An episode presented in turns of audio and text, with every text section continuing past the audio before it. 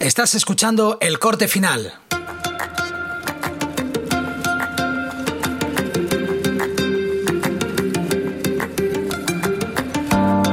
Os doy la bienvenida al Corte Final, un podcast en el que hablaré de edición de vídeo, cacharritos para el filmmaker, emprendimiento audiovisual y cualquier cosa que sea interesante.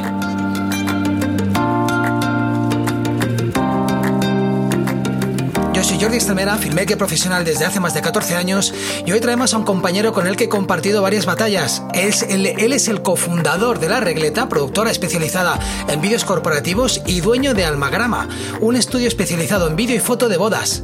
Sergio Cardeña y lo tenemos desde Madrid. ¿Qué tal, Sergio? Muy buenas, Jordi, ¿qué tal? ¿Cómo estás? Muy bien, ¿te he presentado bien? Siempre, has siempre hago la misma pregunta. No, Perfectamente. Sí, Vamos sí, a ver qué tal sale porque es una de esas también uno de esos eh, episodios donde invito a alguien con el que tengo mucha confianza. Entonces eh, vamos a ver si cruzamos esa línea. Vamos a, a ver dónde está el límite. ¿Dónde está el límite de, de la amistad? Eh, bueno, aquí ya estuvo Cristian, que es tu, tu mm, compañero barra primo, familiar, Socio. eh, barra socio de la regleta. Estuvimos hablando de vídeos corporativos. Pero me gustaría que vinieras, eh, que me quería invitarte porque tu especialidad o tu nicho, actualmente no sé cuál es, pero al menos sé que inicialmente era el tema de bodas. Ahora yo no Sí, sé yo- en, qué, en qué momento estás, si estás en un 50-50. Eh, mi nicho siempre ha sido las bodas. He estado durante 12 años haciendo bodas, eh, empezando por cuando empecé, que empecé como un fotógrafo, eh, hacíamos hasta 40 bodas al año. Y eh, poco a poco he ido bajando ese rango de bodas y he empezado a invertirlo más en la regleta. Y ahora pues te diría que la regleta sería un 80, las bodas 20. Vale. Ahora ahí entraremos también porque me gustaría saber por qué ha habido ese, ese desnivel. eh, eh, entraremos en ese tema. Y sobre todo quería invitarte, eres el primero que llega al podcast eh, únicamente para hablar de, de- de bodas. Es algo que siempre mm, he comentado en el podcast. Parece como que es la, profesión dentro del audiovisual denostada. Vamos a, in- vamos a investigar sobre eso porque todos hemos hecho, pero como que todos como que renegamos, ¿no? Y entonces vamos a, profundizar, profundizaremos sobre eso. Antes de llegar a ese punto, dime brevemente eh, cómo llegas al mundo audiovisual. A ver, a mí siempre me ha gustado de siempre el cine, soy un amante del cine. Desde que tengo uso de razón eh, tenía una cámara de cartón que me fabriqué y grababa mi hermana. Y siempre O sea, que obviamente la cámara no, no, no grababa, No ¿no? O sea, grababa, de cartón, no pero no grababa. grababa. Producto de nuestra imaginación. tenía mi hermana frita. Eh, y ya cuando tenía pues eh, seis años, eh, mi tío me llevaba al cine, porque estaba soltero, entonces me llevaba al cine todos los sábados. Así hasta los 22 años me he tirado yendo al cine todos los sábados. O sea, no faltaba, he visto desde las mejores películas a los mayores bodrios. Entonces estaba enamorado de lo audiovisual. Y yo siempre he querido mm, dedicarme a ello. Sobre todo, mi sueño siempre ha sido dirigir una película, así te lo digo. Y yo quería eh, iniciarme en el mundo del audiovisual como mejor se me daba, que era contando historias. Y las bodas me daban esa oportunidad. Me daban la oportunidad de contar historias de otra forma, ¿no? Era eh, donde más rápido podría llegar y donde podía contar algo de una forma diferente, porque cuando yo empecé, estaba empezando a cambiar el vídeo, todavía eran los típicos vídeos que se agarraban en una farola y se miraban así los novios, Sí.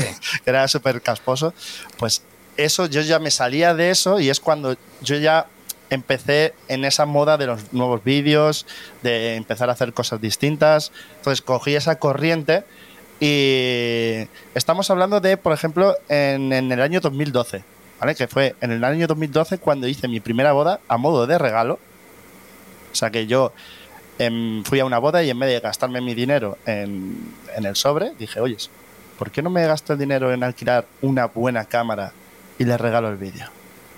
Eso hice, me gasté el dinero, hice el vídeo sin tener unos conocimientos muy grandes, sino solo por lo que había aprendido yo y lo que yo sabía de, de ir al cine y de, pues ya sabes, de aprender vía internet. Y, cuando hice la boda, recuerdo que enseñaron la boda al fotógrafo que fue, eh, que me acompañó ese día, que sí que fue contratado. Le gustó tanto que directamente me llamó y me ofreció trabajo. Me dijo, mira, esto no lo he visto nunca, esto es muy moderno, creo que, que eres un diamante en bruto. Así me lo dijo. Dice, creo que es un diamante en bruto que no tienes conocimientos de, de haber estudiado, pero puedo moldearte a mi imagen y semejanza. Así me lo dijo. Y así es como eh, entré, o sea, con este, a- de la mano de este fotógrafo que además es muy premiado y, y es bastante reconocido. O sea, en el, primer, en, el primer trabajo gratis, la primera boda a la que fuiste, ya te salió ahí ya la, la oportunidad. Sí.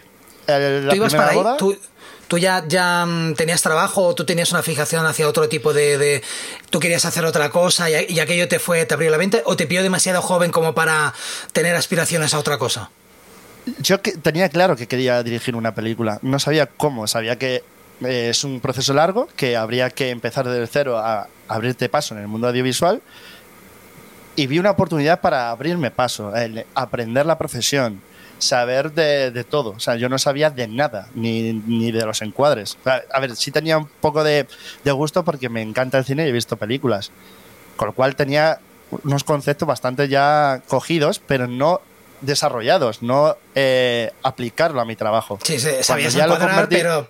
Sabías encuadrar, pero no tenías ni idea de las reglas de los tercios, ni nada. O sea, nada, sabías encuadrar nada, nada, nada. Pues Vamos, exactamente. Es en plan, esto es súper fácil. Coges la cámara y dices tú, ostras, esto no es tan fácil. O sea, mi mente está muy bien, pero no es tan fácil. Luego perfeccionando la técnica. Así es como empecé. Eh, un poco por vocación. O sea, fue en plan, oyes, ¿por qué voy a gastar mi dinero en algo que, que va a quedar ahí si puedo hacer algo que creo que lo voy a hacer bien?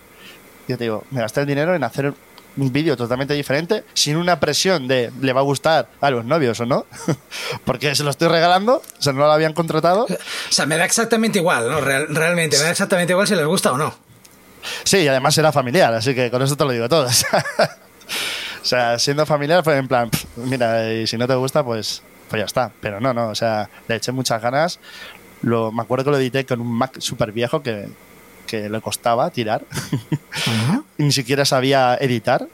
Eh, edité, yo creo que la primera vez con Final Cut ahí. Y, y estaba súper perdido a la hora de editar, pero la verdad es que no me costó mucho tiempo editarla y salió bastante bien. Y ya te digo, que luego un fotógrafo tan reputado te llame y te diga, eh, esto que has hecho no lo he visto nunca, ya, joder, mm, me, me cambió el chip y dije, oye, me puedo dedicar a esto. Y con este fotógrafo estuviste bastante tiempo, ¿no? Estuve con él eh, seis años. Seis años. Seis años empecé haciendo vídeo. Él me contrató para solo hacer vídeo de bodas. Y yo, como soy muy cabezón, yo bajaba al estudio entre semana y le hacía ver que, me hacía, que le hacía falta. Digo, no, no, tío, tú, te hace falta, mira, no puedes atender a También para gente, foto, ¿no? puedes- Pa- no, para trabajar día a día, para formarme. O sea, no solo para ir los sábados. Yo quería trabajar de ello. Entonces, pico y pala, yo bajaba gratis. Además, que estaba en otro pueblo, tenía que coger mi coche, gastar mi gasolina. Y me sentaba durante horas viendo cómo retocaba. A veces le abría la puerta y atendía a los clientes de forma gratuita, porque me daba la gana, sino que yo quería eh, hacerle ver que podría valer y que le hacía falta. Y así, un día, cuando ya llevé dos meses, me dijo, joder, macho, es que solo por las, ganas, por las ganas que le pones, eh, te voy a coger de lunes a, a- a viernes. Y así entré y me fui formando, me fue enseñando la fotografía, porque yo solo hacía vídeo. Me fue enseñando la fotografía, cómo hacerla, qué no hacer, cómo verla.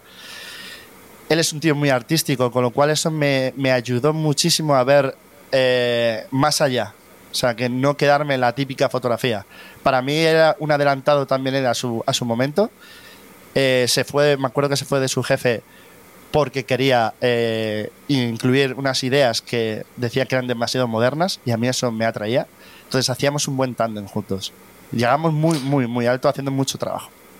Supongo que también era esa época, ese impasse, ¿no? Que, que, hablamos, hubo, hubo un impasse entre, entre el vídeo tradicional de boda a lo que luego ha ido derivando el vídeo de boda que ha sido como más artístico, más, más cinemático. Más artístico eh, de- dentro de los cánones que nos permite una boda mm, ser creativos, ¿no? Eh, entonces supongo que ese, impasse también de- debió de ser disruptor, ¿no? Porque también habría gente que aún tenía el concepto del vídeo de toda la vida. No, no, quiero el vídeo de toda la vida, este que dura 90 minutos. Cuando, cuando le enseñábamos lo que yo hacía, porque yo preparé una pildorita muy chula para que se lo enseñara a las parejas. Cuando se lo enseñamos a las parejas, decían, wow, no lo he visto nunca, lo quiero. No preguntaban ni el precio. Eso ya decías, tengo un buen producto. Me estoy, como dices tú, eh, saliéndome de lo que ofrecen en el mercado. Entonces, eso para nosotros fue eh, un cambio total. O sea, es que ya te digo que fue un salto de, un vídeo muy antiguo a algo muy moderno, muy actual y que no aburriese, que era la, premisa, ¿no? Que, que, los invitados, yo siempre lo digo y lo digo a día de hoy también a mis parejas, que es que no, eh, no aburra el vídeo a los invitados, porque a los novios les va a gustar, sino que tú cuando vas a casa de, una, de una pareja, dicen, te voy a poner mi foto en mi vídeo de boda, dices, Dios, me quiero ir, que esto es un collado eso quería salirme de ahí. Si yo conseguía gustar a la gente que iba a tu casa, era el trabajo bien hecho. Y eso es lo que conseguimos y a día de hoy hemos ido perfeccionando. ¿Y en qué momento o por qué eh, al cabo de los seis años em, das el salto? Supongo que dejas a, tu mentor, ¿no? Eh, lo llamaríamos mentor más que, más, que, más que socio. Dejas a tu mentor y te decides poner em, tú solo. Eh, básicamente porque uno eh, ya no ya chocamos entre él y yo porque llegamos a un momento en el que hacía muchas cosas. Él me, delegó tanto, porque como yo sabía de todo, me delegó tanto y, acaparaba tanto que un día eh, como que se sintió desplazado y no era así. Era como que la gente preguntaba por mí y no por él. Y eso fue ahí un poco de ego y bueno, incluso cambió el nombre de la marca y se puso su nombre, que antes era una marca más genérica, se puso su propio nombre, o sea, cambió el concepto porque le tocó un poquito el, el, ego de decir, hey, no, o sea, soy yo el artista. Y no, y éramos un tándem. Y yo estaba creciendo muchísimo y además a mí esto me ayudó a despegar muy alto. O sea, desde que él, eh, nuestra relación pues acabó, en plan, pues tú por tu lado y yo por el mío. Eh, recuerdo la frase porque me, al final me, despidió porque yo no me iba a ir de, allí porque yo estaba muy a gusto. Entonces al final me despidió. Y yo recuerdo que mi pareja entonces estaba muy, muy preocupada porque, claro, ¿qué iba a ser de mí? Y yo le dije, dame solo una pareja. O sea, dame solo una. Me va a costar. O sea, tengo que encontrar una pareja que confíe en mí porque voy a crear una marca de cero. Con una no me va a faltar trabajo en la vida. Encontré la pareja y a día de hoy pues estoy feliz de, lo que he llegado a construir tanto a nivel bodas como con Cristian en, la productora. Todo ha sido a raíz de, una pareja. Sí. ¿Y por qué bodas? O sea, porque, eh, realmente bodas porque ya es un nicho que ya tenías creado, ya como tú dices, eh, oye, se me da bien, es fácil, eh, es fácil conseguir clientes, porque es más fácil, el mundo de las bodas lo bueno que tienes es que es más fácil que te referencien. Porque, bueno, aparte de eso, yo creo que es más a, nivel creativo. Es. Y te digo por qué. Eh, para mí trabajar en una boda es trabajar en el día más feliz de la gente. Eso no lo vas a conseguir en ningún trabajo. O sea, luego puede ser un cliente que está cabreado, otro que va con prisas.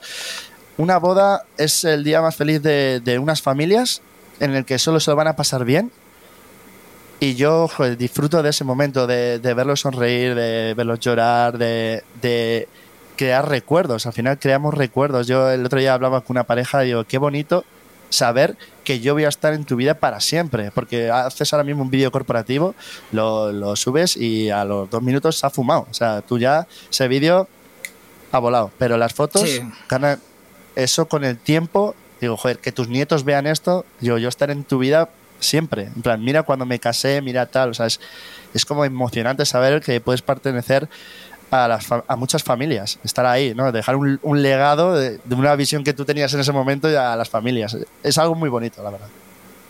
pero de todos modos, tú, el día, el día de la boda, por ejemplo, tú eres partícipe de la, de la fiesta. O sea, tú, tú eres consciente de que eh, formas parte del show, tienes que estar. Eh, tienes que estar alegre, tienes que estar eh, chisposo, eh, formar parte de, esa fiesta. Date cuenta que para sobrevivir en este mundo de bodas y para tener trabajo, eh, yo siempre lo digo, puedes hacer un buen trabajo, puedes hacer buenas fotos. Tú tienes que ser el producto. O sea, que cuando vayas al sitio donde vayas, digan, joder, este chico, mira cómo es, cómo se mueve, cómo habla, siempre sonriendo. Eh, ha venido enfermo, que nos hemos enterado cuando ha acabado la boda, que les he dicho, he venido malísimo. Y dice, ni se te ha notado. Eh, lo has dado todo. De, o sea, de- de COVID no, no habría hecho tanta gracia, ¿verdad? Si hubieras dicho, No, "Eh, vengo COVID". enfermo de COVID, ¿no? te hubieras dicho, hostia, qué buen chaval. Qué buen chaval, se ha callado. No, no, no, no, no, no. Claro, te estoy hablando Venga, pues, todos de- confinados. No, pero te estoy hablando de pues eh, encontrarte hecho mierda, no querer ni salir de casa y sabes que no puedes fallar ese día, ¿no? Hay una pareja, unas familias que, que han confiado en ti y vas con la mejor sonrisa. Tú eres el producto y cuando entiendes que tú eres el producto, eh, porque yo siempre le digo a las parejas, digo, yo sé que yo hago mi trabajo bien.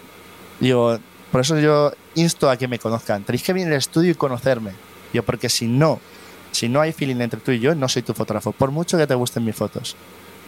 Porque el día de la boda, entonces va a suceder pues que no va a estar cómodo o que, o que no lo voy a disfrutar yo. Yo cuando voy a, las bodas intento disfrutar de, de mi trabajo y siempre lo disfruto. Yo tengo pasión por lo que hago, tanto en las bodas como en los corporativos, como en la productora. O sea, es clave. Si yo no disfrutase, se notaría en todo, en- a nivel fotográfico, a nivel de, de horarios, que muchas parejas dicen, joder, ¿cuánto tiempo estás con nosotros? Te quedas hasta casi el final. Todo eso viene a raíz de que porque estoy disfrutando de lo que hago. No, me, no lo estoy viendo como un trabajo. No estás mirando ahí- el reloj. Claro, de ahí a que. Ya te contesto lo que me preguntaste antes, pero luego lo podemos volver. De ahí que haya bajado el nivel de, de bodas, o sea, le haya dado más importancia a la regleta, no por. No por eh, centralizar más la regleta y bajar el, el número de bodas, sino que me di cuenta que para hacer un gran trabajo en bodas tenía que coger mucho menos bodas. Yo no podía estar luego eh, pensando, mañana tengo otra boda, por ejemplo, hacer un viernes y el sábado tengo otra. El- no iba a tener tiempo para editar, no iba, no, lo iba a hacer el trabajo mal. O sea, sí iba a ir a la boda, pero no iba a hacer luego mi trabajo bien. Para mí, menos era más. Entonces, por eso fue quitándome bodas, no por querer quitar de hacerme bodas, sino por entregar un mejor trabajo. Porque esto, em, las bodas quema. Sí quema, quema si, si no lo sabes gestionar. Bueno, yo creo que Si yo hiciese- creo que todos, todos los trabajos, incluso los corporativos, todos los trabajos repetitivos queman. Pero una boda, además, es que es muy intenso. Es un día muy intenso. Por, por eso hago las dos cosas. Si yo hiciese solo bodas, estaría frito. Si yo solo hiciera cosas en la regleta, estaría frito. Yo necesito cambiar el chip de una a otra. De hoy estoy en modo boda, hoy estoy en modo productora, hoy estoy en modo eh, captando otras cosas. Eso es lo que a mí me llena y lo que me hace no quemarme. Porque si yo solo hiciese bodas, ya te digo yo que yo ya habría. Me hubiera quemado. De hecho, yo me quemé de hacer 40 bodas. O sea, yo me quemé de hacer O sea, 40 bodas. al 40 año. bodas al año. ¿Cuántos fines de semana hay al año? Yo Es creo que, que, esto lo debes de eh, saber tú bien. Eh, eh, no, no te sé decir ahora mismo, pero sé que ha habido una corriente de ahora que antes solo se hacían bodas en junio, julio, agosto, septiembre. Ahora ya da igual. Haces bodas en enero, he hecho bodas en. Este año pasado hice una boda el 31 de diciembre. Sí, porque o sea to- que- supongo que también los, los sitios donde se hacen las bodas, las masías y los, los lugares donde se hacen bodas, hacen precios especiales cuando te vas fuera de, de- de temporada. Y hay gente ya que le da un poco igual la temporada, ¿no? Tan- es que temporada de bodas, es que parece que es la, la caza del pato. Eh, yo creo que no, no, no debería de tener mucho que ver, pero coges un, como un entretiempo, ¿no? Una época en la que no hace ni frío ni calor. Eh, lo que comentas de, de la temporada de bodas, sí, pato. pero ha, ha cambiado. Ha cambiado, ha cambiado. Ya no existe la temporada de bodas. Es que ya es todo el año. Antes sí, yo he notado que antes eh, ya entramos en temporada, yo me acuerdo cuando estaba con el otro fotógrafo, entramos en temporada de comuniones, ¿no? Que era febrero, mayo, que era como que cuando empezaban a contratar y cuando ya lo entregabas todo, ¿no? Eh, a partir de mayo empezamos temporada de bodas, ¿no? Así hasta septiembre. Alguna en octubre, rezagada. Pero es que ahora eh, la temporada de bodas para mí no existe, o sea, es todo el año, o sea, da igual. Te pueden venir unos novios que se casen en abril, otros en marzo, otros en enero, otros en julio. O sea, de hecho, tengo más bodas ahora en otro tipo de meses más que en julio y agosto. De hecho, agosto lo tengo liberado este año. Nosotros lo Bueno, digo todo. eh, eh, eh, no es una fecha en la que se suele casar la gente, ¿no? Porque yo supongo que hace tanta calor y hay mucha gente que está de vacaciones y al final quieres una fecha donde todo el mundo pueda venir. Si alguien se va tiene previstas unas vacaciones. Yo lo, yo lo digo porque a mí me ha llegado alguna boda en agosto como invitado de algún amigo y es como, hostia, qué putada. Ya, ya, Hasta hace cuatro años te diría que sí. Hasta hace cuatro años te diría que sí, que, que se pensaba eso, pero mm, ya te digo, mm, de cuatro años para atrás, yo he hecho muchísimas bodas en agosto, pero muchas, pero muchas, o sea, todo el mes lleno. No se pensaba eso de, no, es que me va a faltar no sé quién, es que no sé cuánto. La gente al final piensa, a día de hoy también lo siguen pensando, no es que son unas fechas señaladas. Dicen, más, si quieren venir, si eso es importante, vendrán. Te lo dicen así las parejas. O sea, ya no. Ha cambiado la mentalidad hasta de las parejas en todos los sentidos incluso de número de invitados. Antes eh, yo me acuerdo de solo hacer bodas de 300, ahora estoy haciendo sí, bodas era lo normal, era, era sí, 150 por, por, por pareja, eh, o sea, por, por, eh, por marido y 150 por, por mujer y antes era una borrada y ahora pueden haber bodas de 20, 30, 40, lo normal ahora más o menos son 100, ¿no? Unas 100 personas. estoy, yo estoy haciendo bodas en torno a 100 invitados, 100, ciento y poco. No se suelen pasar, hay algunas que sí, porque oye, pues son eh, muy importantes, pero es que la gente quiere algo íntimo, ¿sabes? Ha cambiado la mentalidad de las bodas en todos los sentidos, tanto para fechas, para elegir fechas, para elegir invitados, para darle importancia a qué contrato. Eso también. Antes yo me quejaba mucho de que mm, nuestro sector estaba por debajo del ramo. Elegían antes el ramo antes que el fotógrafo. Era en plan, vale, fotógrafo si me puedo ahorrar dinero, veo que volvemos a, estamos empezando a posicionarnos otra vez en, en, un sitio en que, que, nos corresponde, porque somos muy importantes, al final te digo, es lo que dejamos un legado, dejamos... Antes eso no se pensaba, decían, bueno, y si me haces unas fotos... Era como, bueno, si puedo regatear un poquito... ¿Cuántas bodas habremos ido de amigos, invitados que dicen, oye, por cierto, llévate la cámara y grabas un poquito? O sea, ¿eso es lo que te importa tu boda? ¿De que me lleve la cámara y que grabe un poquito? Es que, ya te digo, la mentalidad de hace, yo creo que pasado el COVID ha sido, eh, ha cambiado para todo y se ha notado. Yo ya no veo al típico primo con la cámara haciendo fotos. Alguna vez hay uno, pero antes era como siempre está el primo haciendo fotos al lado tuya y dices tú, joder. Pero en tu eh, caso, en tu caso, el, el, primo, tu primo en concreto hace, hace vídeo y foto. Eh, sería, un cuñado, ¿no? Hablo del primo de la, hablo del primo de la novia o del novio, vale, vale, no, vale. mi primo. Antes tenías al antes tenías al primo y, claro, decías tú, joder, pero eso también esa tendencia ha cambiado, también por, la, por los móviles, ¿no? Porque todo el mundo saca el móvil y quiere tenerlo en redes antes que, las cámaras, ¿no? o sea, que la tendencia, eh, por suerte, está cambiando y yo veo que, que a nivel de foto y vídeo estamos mejor posicionados. ¿Por qué, mm, bueno, crees que es más sencillo conseguir clientes en el mundo de las bodas? ¿Qué es más? ¿Tú, que, tú, más sencillo conseguir clientes en el mundo de las bodas? Eh, ¿Tú que estás posicionado en los, en, los dos, en los dos sitios?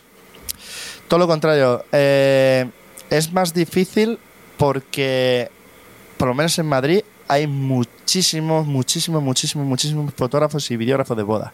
Muchísimos, como, pero a patadas. O sea, el nivel de competencia es brutal. Conseguir un cliente en Madrid es muy complicado.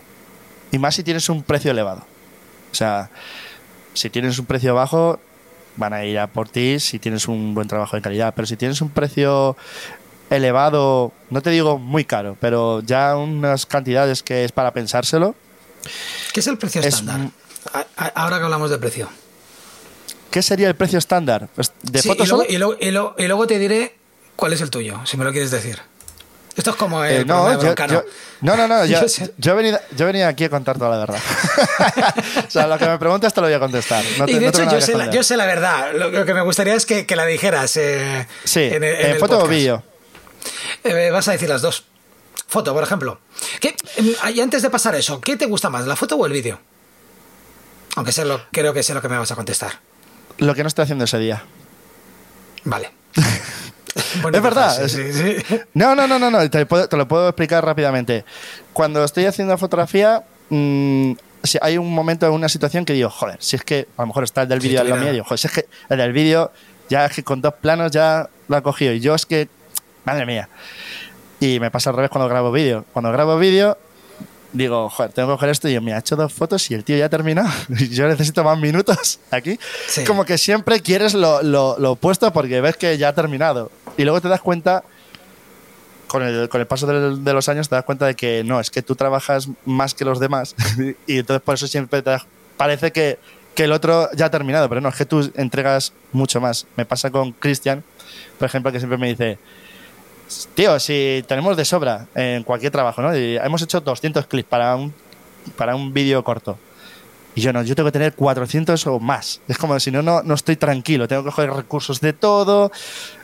Lo paso mal si no tengo mucha cantidad, porque creo que, que cuando tengo muchos recursos puedo hacer mejor mi trabajo. Entonces, Luego es verdad que cuando. Me pasa, me pasa igual que a ti, ¿eh? O sea, y, y- y además, a mí normalmente siempre digo al cliente, me tienes, me tienes que controlar un poco el tiempo, porque yo tiendo a pasarme. O sea, pasarme es decir, eh, lo que tú dices, tengo 200, pero, pero voy a por más, porque siempre tengo la sensación de que no es suficiente. Luego llegas, eso es. llegas a casa, empiezas a montar. Y dices, hostia puta, sí, tengo, suficiente, no, tengo de sobra. O sea, y te empiezas a encariñar con cosas que dices, no, es que esto también tiene que ir, y esto también tiene que ir, y al final lo pasas mal y, piensas, no, real- realmente con menos se podría haber hecho. Pero también es verdad que puedes ir confiado, hacer de menos y entregar un trabajo un poquito más mediocre. Sí, pero yo siempre les digo a todos los chavales que trabajan con nosotros, les digo, ¿habéis visto la diferencia cuando editáis una boda que he grabado yo a cuando la, la, hago- a- la ha hecho otro compañero? Digo, ¿cuál es la diferencia? Que tenéis dónde elegir. A veces se dice, he puesto esto para empezar. Digo, "Mm, no, este plano no, no me gusta, pon otro, no hay más. Cu- Cuando yo lo grabo, sí. no pasa eso. Tienen dónde elegir. Y a ti te pasa como a mí. Que no, no, espera, tengo un plano, pero espera, voy a coger otro. Sí, sí, pero espera, voy a, voy a coger otro. A veces puedo meter dos, a, meto- a veces meto uno, pero siempre te permites que el cliente, por ejemplo, te diga, es que no te has dado cuenta, pero es que tengo, no sé, mm, imagínate el monto del anillo. Eh, eh, tengo la uña sucia, o no me gusta, o que en el otro lado se ve algo que no se tenía que ver. Vale, pues tranquila que la tengo desde el otro lado también. Efectivamente, sería eso. Y tener recursos de todo tipo y sobre todo lo que te he explicado, tener dónde elegir. Porque mm, cuando estoy editando, luego digo, joder, incluso fíjate que yo grabo mucho, digo, joder, podía haber grabado este plano. o sea, y mira que yo grabo demasiado. Pues podía haber grabado esto también porque me hace falta. ¿Qué pasa? Que en la siguiente boda lo hago. Entonces al final ya me junto con muchísimos más clips. O sea, yo he visto eh, trabajo de compañeros que han hecho bodas y se hacen bodas con 400, 500 clips. Mis bodas no bajan ninguna de 900. O sea, para que te estoy, fíjate en el Clips número de de clips que te no estoy fotos. diciendo. Sí, sí.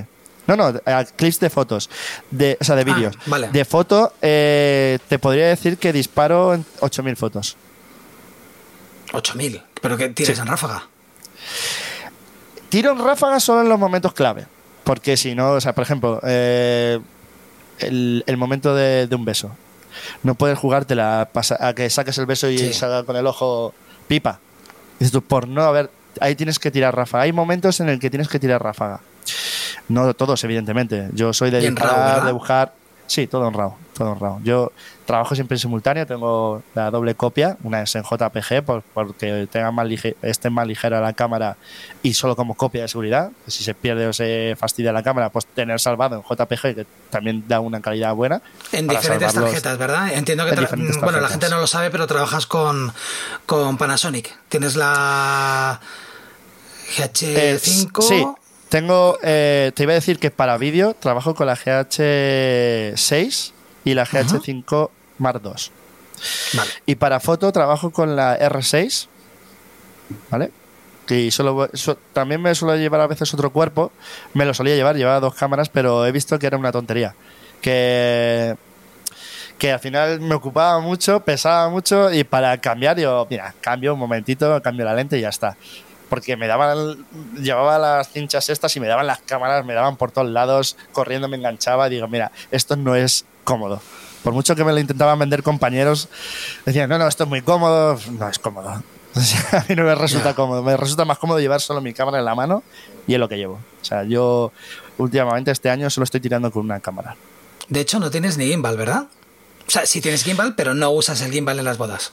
No, no lo uso. Le- me, me gasté una pasta para usarlo y ya está. Y se quedó para la productora. No, no era. mm, No, eh, eso es otra de las cosas que cambié en, la, en, en mi marca de bodas. Fue que el vídeo estaba infravalorado en casi todas las marcas, a no ser que fueras una marca específica de vídeo de bodas. Te digo por qué, porque los fotógrafos siempre te ponen dos fotógrafos y un videógrafo. Y era como, ¿qué pasa? ¿Por qué dos fotos y uno vídeo? Sí, créeme que lleva más el vídeo. El del vídeo tiene que ir antes, montar micros, que si instalar una cámara fija, si quiere tener otro encuadre, porque, por ejemplo, está leyendo la hermana, o enchufas a la hermana o enchufas al que se emociona, no puedes enchufar a los dos. O sea, entonces, yo dije, no, no, tienen que ir dos videógrafos. Y todas, todas nuestras parejas siempre van dos videógrafos. Yo Eh, eso creo fue para que mí. sé por qué es. ¿El Yo qué? creo que es porque yo creo que es porque el negocio siempre ha sido del fotógrafo. Eh, Antiguamente siempre era el fotógrafo y luego el secundario era el vídeo. Entonces, eh, durante mucho tiempo yo creo que primero buscabas el fotógrafo y luego esperabas que el fotógrafo te consiguiera el videógrafo. Eh, Por eso siempre la prioridad era, claro, bueno, entonces supongo que claro, la, la- la prioridad siempre ha sido la foto. Y una vez que Sigue tienes al fotógrafo así. dices, por cierto, ¿conoces a alguien que hace vídeo? Sí, sigue siendo así. porque sí sigue siendo así porque las parejas no quieren estar tratando con muchos proveedores. Quieren a alguien de confianza que les inspire confianza y que, le- y que haga un buen trabajo en todos los sentidos. Entonces eh, entran al estudio y te dicen vienen buscando fotografía y dicen también queremos vídeo y le enseñas el vídeo que haces y dicen "Buah, me parece brutal y te cogen el vídeo. Y les explicas que vas dos fotógrafos. Y cuando te dicen vídeo le dices van dos videógrafos y dice que venís cuatro sea alucinan cuando decimos que, veni- que vamos cuatro digo sí vamos cuatro ¿Tú, tú- tú ahora va- vais cuatro? vamos cuatro Siempre.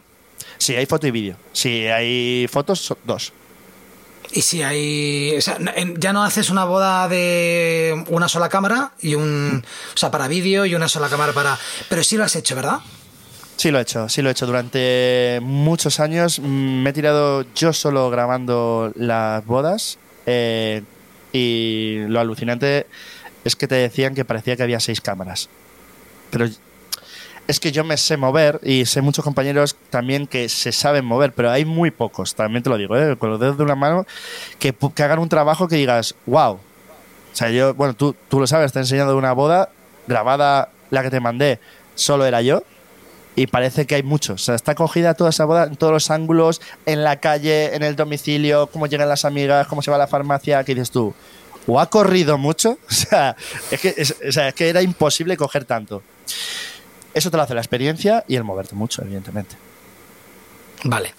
Porque. mm, ¿Cómo conseguirías. ¿Cómo se consiguen los clientes? Y aún no hemos hablado del dinero y no me he olvidado, ¿vale? Eh, pero antes de eso, ¿cómo se consiguen O los sea, que vamos a hablar de, Eh, se- dinero y follar, ¿no? eh, de, de follar, si quieres, después hablamos, pero.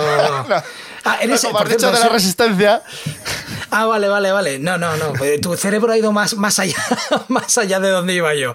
Eh, mm, para, para ser videógrafo de bodas, sí tienes que anunciarte en, en lugares donde van a buscar los, los novios a esos proveedores, ¿no? Como por ejemplo bodas.net. No, eh, eso no funciona. No funciona. eh, Bodas.net es un, es un negocio y al final posiciona muy bien al que más paga. Esto es como en todo, como Google, como muchos. Eh, entonces, Bodas.net, a no ser que pagues una pasta, vas a salir de la página 14 en adelante. Ya te digo yo que las parejas no, no suelen llegar a la página 14 a no ser que vayas muy mal de dinero y tú tengas un precio bastante económico.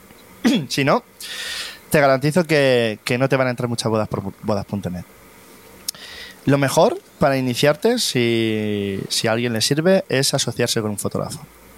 Alguien que solo haga fotos. Que cuando le digan, oye, si haces vídeo, dice, no, pero mi compañero, sí. Trabajamos juntos y funcionamos muy bien. Es este. Así es como lo hice yo.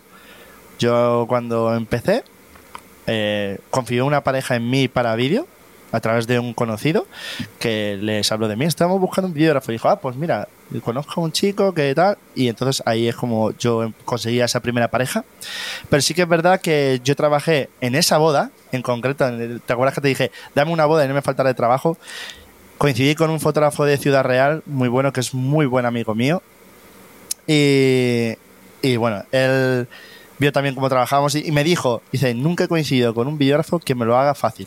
Que siempre me está estorbando, siempre está en medio, él va a su bola, y dice, tú no, tú estás levantando la cabeza, me miras dónde estás, me preguntas si te molesto, y dice, estoy tan cómodo que solo quiero que vengas tú a mis bodas. Entonces él me ofrecía, cuando les preguntaban por vídeo, oye, ¿tienes vídeo? Sí, sí, pero que venga Sergio, porque él se sentía cómodo. Por eso yo siempre aconsejo que, tanto el videógrafo como el, como el, el, fotógrafo eh, vengan de la misma casa, porque no hay rivalidad. O sea, los dos están ahí, no están. Yo, por ejemplo, he grabado, he grabado bodas donde el fotógrafo yo no lo conocía y hay como un punto de rivalidad, ¿no? Como un punto de, de que tú estás, mm, te guardas los turnos, venga, venga, graba tú a la novia, grabas a la novia, pero él ya ha pensado otro encuadre y dice, mira, yo voy a hacer este, él hace este encuadre, no te avisa y cuando hay compañerismo es como, mira, mira, vente aquí, haz esto, haz esto y, y estás como retroalimentándote. Y si no, parece como que, mm, bueno, y probablemente es porque el fotógrafo habrá ofrecido su videógrafo, le han dicho que no, y entonces dice, bueno, pues te jodes con el que tú eliges. Totalmente. Además, es lo que has dicho tú, el fotógrafo tiene más libertad de movimientos porque dispara y se puede mover enseguida. Nosotros necesitamos en vídeo o sea, yo cuando hago fotos, ya te digo, eh, disparo tres fotos y ya puedo cambiarme, pero cuando grabo vídeo me doy cuenta de que necesito, pues eso, ¿no? Una escena bastante extensa, o por lo menos, como digo yo siempre a todos los chicos que trabajan con nosotros, cinco segundos, por lo menos. Digo, dame cinco segundos que, que, lo mantenga, ¿no? No soy de lo de tres segundos y luego cámara lenta, odio las cámaras lentas. Entonces, porque luego ves vídeos que todo es a cámara lenta y, yo eso no, no Es una moda. Yo, yo, yo, siempre digo, eso es una moda y dentro de... Os lo odio. Ya, ya se nos están empezando... Yo soy más partidario de intercalar. Eh, sí, depende de yo uso cámaras lentas. Tú lo has visto y tú has visto que uso cámaras lentas, pero como recurso. Y yo estoy viendo bodas que están en cámara lenta, desde que empieza. O sea, el vestido a cámara lenta, el no sé qué a cámara lenta. No, y además creo que una cosa, una cosa que, que, está muy guay al grabar a, a, muchos frames es que a mí lo que me gusta es poder ser eh, dueño y señor de la velocidad del, del, clip. A veces que quieres cuadrar el clip a, a depende de qué sitio, o quieres, quiero em, que esta parte de la canción solo eh, hablemos de esto otro. Si no tienes material, consigues meter la escena a modo de extender los clips. Y puedes meter una cámara lenta sin que se note que es una cámara lenta. Porque estás, a lo mejor ralentizando un 10%, un 15% y saber que tienes margen. Pero lo, que te he dicho, como recurso. O sea, el problema está cuando, cuando usas el recurso para hacer la boda. O sea, sí, es motivo. La cámara lenta se motiva. Pues venga, pulsando. Eh, eh, sí, cámara lenta a tope. ¿Por qué? Porque grabo dos segundos y puedo meterte aquí 10. Eh, y ya tengo, con dos segundos me vale. No, eso yo no lo concibo. Para mí la cámara lenta es lo que dices tú, es un recurso de, de, poder controlar la velocidad y meterlo cuando yo quiera, pero como recurso. O sea que en este momento me piden una cámara lenta o me hace falta una cámara lenta. Pero yo los vídeos de boda que veo a cámara lenta, de verdad que no aguanto ni 30 segundos, los paro. O sea, no, puedo verlos porque me aburre. O sea, como espectador. Eh, no porque no lo haya hecho yo. Es una moda. Hace, un tiempo era súper guay, era, era, era todos los vídeos tienen que ser a, cámara lenta, porque era cuando oh, em, aparece la cámara lenta, ¿no? O sea, es un recurso que antes no podíamos, no podíamos, antiguamente no se podía hacer, pero el momento que sale, abusas de eso, es como de los flares, ¿no? Los flares de colores, que bueno, ya es un abuso, y, o, las transiciones estas, eh, eh, zoom, los barridos de estos zoom, que ya les tengo una manía de, de, de la hostia, que a veces como recursos también, pero, pero bueno. Em, ¿Cuánto cobras por una foto, por, por, foto de, boda? ¿Cuánto cobras tú y cuánto es el estándar? ¿Por una foto has dicho? No, por una foto no. Había, que hacer la partición. Una sesión. ah, eh, Mira, eh, el reportaje más básico, cuando digo más básico, es el solo fotografía, ¿vale? Que tenemos en Almagrama. Estaría en 1500. Vale. ¿Vale? Y es con álbum y toda la historia, ¿no? Eh, no. Es, eh, estamos hablando de reportaje eh, solo entrega en USB y en galería online. Vale. Y un, USB, bonito, supongo. Sí, con una cajita de madera y algunas fotos impresas. Vale, estaríamos hablando que sería el más el paquete más básico. ¿vale? Entonces, luego estaría tengo un paquete que ya estamos, eh, el de foto y vídeo, ¿vale? Estaríamos en torno a los 2.950. Foto Hablamos siempre cuatro, pues, foto y vídeo, van cuatro. Cuatro. Sí, van cuatro tipos. Van cuatro tíos. No es caro, ya te digo. O sea, cobran eso y. Bueno, cuatro tíos, no, es. Mm, eso, eh, es un buen ejército. Sí. y luego tengo un pack más, más gordo, porque que ahí ya engloba pues álbum, preboda, posboda, foto, vídeo, clip de no sé qué. Ese cuesta, si no recuerdo mal, 3.600. Vale. Una pregunta. ¿Existe eh, eso que dicen, el, el, lo de tener tres packs para que la gente se quede el pack del medio, ¿realmente es así? ¿La gente no va ni al barato ni al caro y se queda en el medio? Efectivamente, está hecho para eso. Eh, la gente siempre va al del medio, pero sí que es verdad que te suelen coger el pack básico si solo quieren foto. O sea, si solo quieren foto, evidentemente el del medio le da igual. Pero entonces, bueno, tienes. Yo siempre les digo que son eh, paquetes orientativos. Al final les digo que se hagan su propio paquete. Entonces es una forma también de que ellos puedan adquirir otros servicios, porque ¿por qué le tengo yo al cliente que obligar a que tenga un álbum? Si a lo mejor no lo quiere y, se lo meto en el precio. Hay fotógrafos que yo sé que le dicen, ah, yo álbum no quiero y no se lo descuentan. Dicen, no, no, es que mi precio es este. Si tú no quieres álbum, ah, no, no. Sí, o te descuentan el 50% de lo que cuesta el álbum. O te dicen que no, porque es que es como su precio y ya entraba, es que entraba, es como un pack. Te dicen que es un pack y todo lo que saque del pack ya no es pack y cuando se suban las cosas son más caras. Ya sabes cómo funciona. Sí. Eh, si tú quitas algo del pack, los demás productos se encarecen. ¿Entiendes? Pues esto. no, tiene, no tiene lógica, porque si te, te cuesta dinero el álbum porque no los fabricas tú y tienes que mandarlos a fabricar, pues te costaría lo mismo decir, bueno, pues no te lo incluyo. Pero eh, no, lo que hacen encima es ganar más. Es, eh, te quito la mitad del álbum. Ahí está el negocio. Al final es un negocio. Yo no hago eso. Yo lo que hago es al revés. Yo le doy lo que creo que es lo más básico que puedes tener, o sea, tener tus fotos, y luego a raíz coge lo que quieras. Tienen los precios desglosados. Tienen lo que cuesta un álbum, tienen lo que cuesta una preboda, tienen lo que cuesta una posboda, tienen lo que cuesta un dron. Lo tiene todo desglosado. Digo, esto chicos es como el carrito de la compra. Vosotros coger lo que realmente queráis, lo que os haga falta, no lo que yo te imponga. No, es que te, es que te entra un clip de no sé qué ¿Y si no lo quiero? ¿Me vas a descontar algo si no lo quiero? ¿Sabes? Es que. Entonces yo no. Y luego. No lo hago así y ya está. ¿Y el, USB, cuántas fotos, por ejemplo, cuántas fotos se suele entregar? Igual, yo le digo una selección muy, muy exhaustiva, en plan fotos, eh, eh, rollo 40 fotos súper retocadas, eh, porque en una, en una boda no sacas 40 fotos. Eh, eh, yo, siempre les digo, porque cada boda es un mundo, eh, pues a ver, bodas más, más cortas, bodas más largas, o sea, no puedes decir una cantidad exacta de fotos que entregas. Donde ocurren yo digo que cosas. exactamente, yo digo que está como mínimo 700 fotos en adelante. O sea, la última boda, para poner cifras, la que he entregado hace el fin de pasado, le he entregado 1100 fotos retocadas. ¿Vale? Luego está el, retoque exhaustivo, que lo llamo yo así porque ya se está perdiendo el retoque, que es que el retoque hoy en día es pasarlos por Lightroom, meterle un preset y quitar un poquito, subir aquí y ya está. Luces, tal. Eso es, y chutando. Yo así no trabajo, a mí me gusta retocarlas bien, si veo algo que me chirría lo elimino, si veo que puedo mejorar la foto la mejoro. Eh, pierdo mi tiempo en una foto. De hecho, mi compañero eh, eh, David siempre me dice que fotógrafo me dice que pierdo dinero porque invierto mucho tiempo en una foto que los novios no van a valorar. Pero yo prefiero, o sea, yo estoy muy orgulloso de ver una foto así. O sea, para mí es más eh, cuestión de saber que he entregado algo que me gusta a saber que lo podía haber hecho mejor. O sea, no, no, no, yo no trabajo tanto por el dinero, que evidentemente trabajo por el dinero, pero en mi caso sí sería un amor al arte. O sea, yo le he hecho horas porque me gusta. O sea, no me importa retocar esta foto y le he eliminado de todo, le he mejorado no sé qué, le he puesto eh, un efecto súper chulo que no se puede hacer de, por Lightroom, es inviable.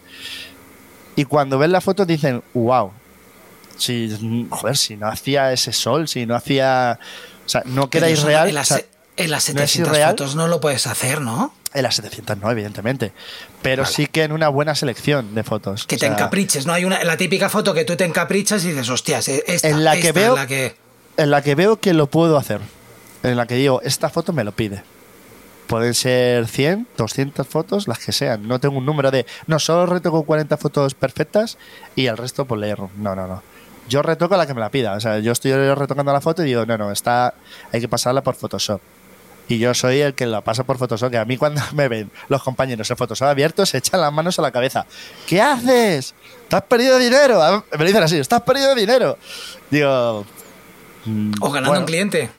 O ganando más clientes, sí, sí, nunca lo sabes. Mm, mm, a ver, ganar clientes tampoco porque, porque la verdad es que el cliente no lo va a valorar. Ahora, si le enseñas el antes, eh, estás entre... eh, Claro, a ver, el cliente, el cliente va a verse en la foto y va a decir, joder, qué guapos estamos. Exacto. No, no va a decir, qué bien nos ha retocado. eh, Esa es- parte es verdad que no la tiene que saber. No, no tiene No. por qué saberla. y Dirá, ni la deben de qué saber. bien nos ha sacado. Ni la, debo de- ni la deben de saber porque yo retoco a, todo la- a todas las parejas, sean más eh, flaquitos o más gorditos. Da igual, retoco a todo el mundo. Y no se enseña las fotos porque podías crear un complejo a la persona. Es, solo eso. no eres que- tan guapo, chico. no, no, no de guapo, sino que yo qué sé, ¿no? Eh, yo, por ejemplo, te voy a poner un caso de que tenía una chica que tenía eh, mucho, mucho, mucha barbilla, mucho mentón, y decía que odiaba las fotos de perfil, porque, porque claro, se veía mucho mentón. Y dice que no le hiciera ni una foto de perfil. ¿Qué hice yo? Hice la foto de perfil. Porque me dio la Sí, gana. a mí basta que me digan que no. el cliente. Exactamente. Y le enseñé la foto y dijo, la primera foto de perfil que me gustó. Se ve el mentón, pero está algo mejor. O sea, yo no hago las cosas que sean irreales, que digan, joder, me ha eliminado el mentón. Hago que se vea mm, más sutil. O sea, es un retoque sutil para que ellos se vean mejor. Al final, cuando la gente se hace una foto, se aplican mil filtros ahora en Instagram. Y ahora se han acostumbrado Sí. a estar retocadísimos. O sea, ahora, Sí, sí, además el mujeres. filtro este digital del maquillaje digital que es horrible, que, que mm, es, es horrible porque realmente está todo el mundo estupendo y a mí me parece, no sé, una foto también tiene que te, tienes que guardar el punto este de realismo, ¿no? De, Eso ha hecho mucho daño. Pues tú sabes cuántas veces ahora en las bodas te dicen los invitados, pero a mí apícame el filtro ese de Instagram. Y sí, sí, dices, ahora mismo. Claro, y luego se Pues te la subes foto. la foto tú, te subes la foto tú y te lo aplicas tú, el filtro. Yo sé de compañeros que luego ven una foto y se ven arruguitas y se ven tal y dicen, ay, no me gusto. Porque se ven naturales. Se ven como son. Sí. Entonces dicen, no me gusto. Me gusto en la foto del Instagram. Entonces, pues bueno, yo estoy en ese equilibrio en el que la- mi foto no es irreal, pero tampoco es el 100% de lo real. O sea, sí que tengo fotos reales, evidentemente, como hemos hablado, no me retoco las, las 800, 1000 fotos, no me las retoco enteras, pero sí que las que creo que, le- que lo piden, o a lo mejor fotos de, las de pareja, momentos que digas tú, es que estos son fotos eh, que están muy pensadas, muy cuidadas para, para, para exhibirse esta foto, tiene que quedar totalmente perfecta. Entonces esas te las trabaja mucho más. O directamente la foto te la pide. Estás eh, haciendo una foto y te, voy a, te voy a poner un ejemplo muy, muy tonto, que es que a lo mejor se ha cruzado un tipo y te ha jodido la foto. Otro la dejaría porque dice el momento es brutal, pues se está abrazando con su padre, están llorando. Yo si le puedo eliminar, lo elimino. Porque, joder, si no está, mucho mejor. Pues yo lo elimino. Entonces, pues Vale. ese trabajo no lo ven los novios. Porque tú, ellos ven la foto y no se acuerdan si, si estaba el tipo ahí. Si hay alguien pasando no hay alguien pasando. Es un trabajo en balde, es verdad. Pero, pero para mi juicio, o sea, para mí, yo digo, esto ha salido como yo quiero que salga del estudio. Para mí, yo siempre se lo digo a las parejas, eh, lo que entrego es mi mejor publicidad. Entonces tiene que salir impoluto del estudio. No es nada, he hecho una boda y la entrego de cualquier manera. ¿no? Ya, ya la tengo firmada, ya me han pagado. No, no. Quiero que lo vean sus amigos y digan, ¿quién te ha hecho esto? Quiero a este fotógrafo. Entonces yo voy con esa premisa.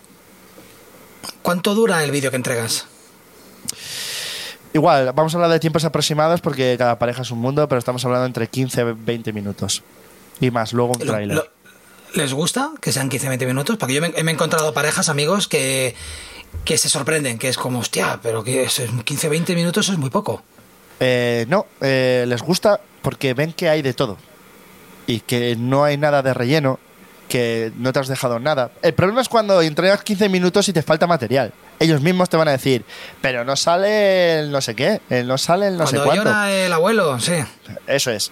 Pero si tú lo tienes todo bien concentradito y todo bien hecho, nadie te va a exigir nada. Es verdad que yo suelo entregar en total, si imagínate hay lecturas de familiares, puedes tener casi 40 minutos. Pero yo lo hago de tal manera que le divido el vídeo. O sea, su vídeo resumen, las lecturas completas no las tiene. Tiene una frasecita y ya está. Porque eso es lo que te rompe el, el vídeo. Eso es lo que te va a hacer que sea un coñazo. Si el vídeo es todo dinámico y de repente, ¡paf! Para el vídeo y tu primo 10 minutos hablándote. Que te lo hacen. Eso te rompe el vídeo. No, yo te pongo las mejores frases, te pongo dos frasecitas y sigue el vídeo dinámico, ahora con el otro primo, ahora el no sé qué. Luego, si quieres, te paso el bruto, ¿no? Luego Eh, le paso, no, le paso un clip editado, no he editado con una edición súper extensa porque es eh, al final una lectura, pero sí la lectura con pues los cambios de plano de si, de si está la novia emocionándose o quien sea, ¿no? Más en bruto, yo lo llamo en bruto, pero no es el churro y ya está de lo que habló, sino un poco editado, ¿no?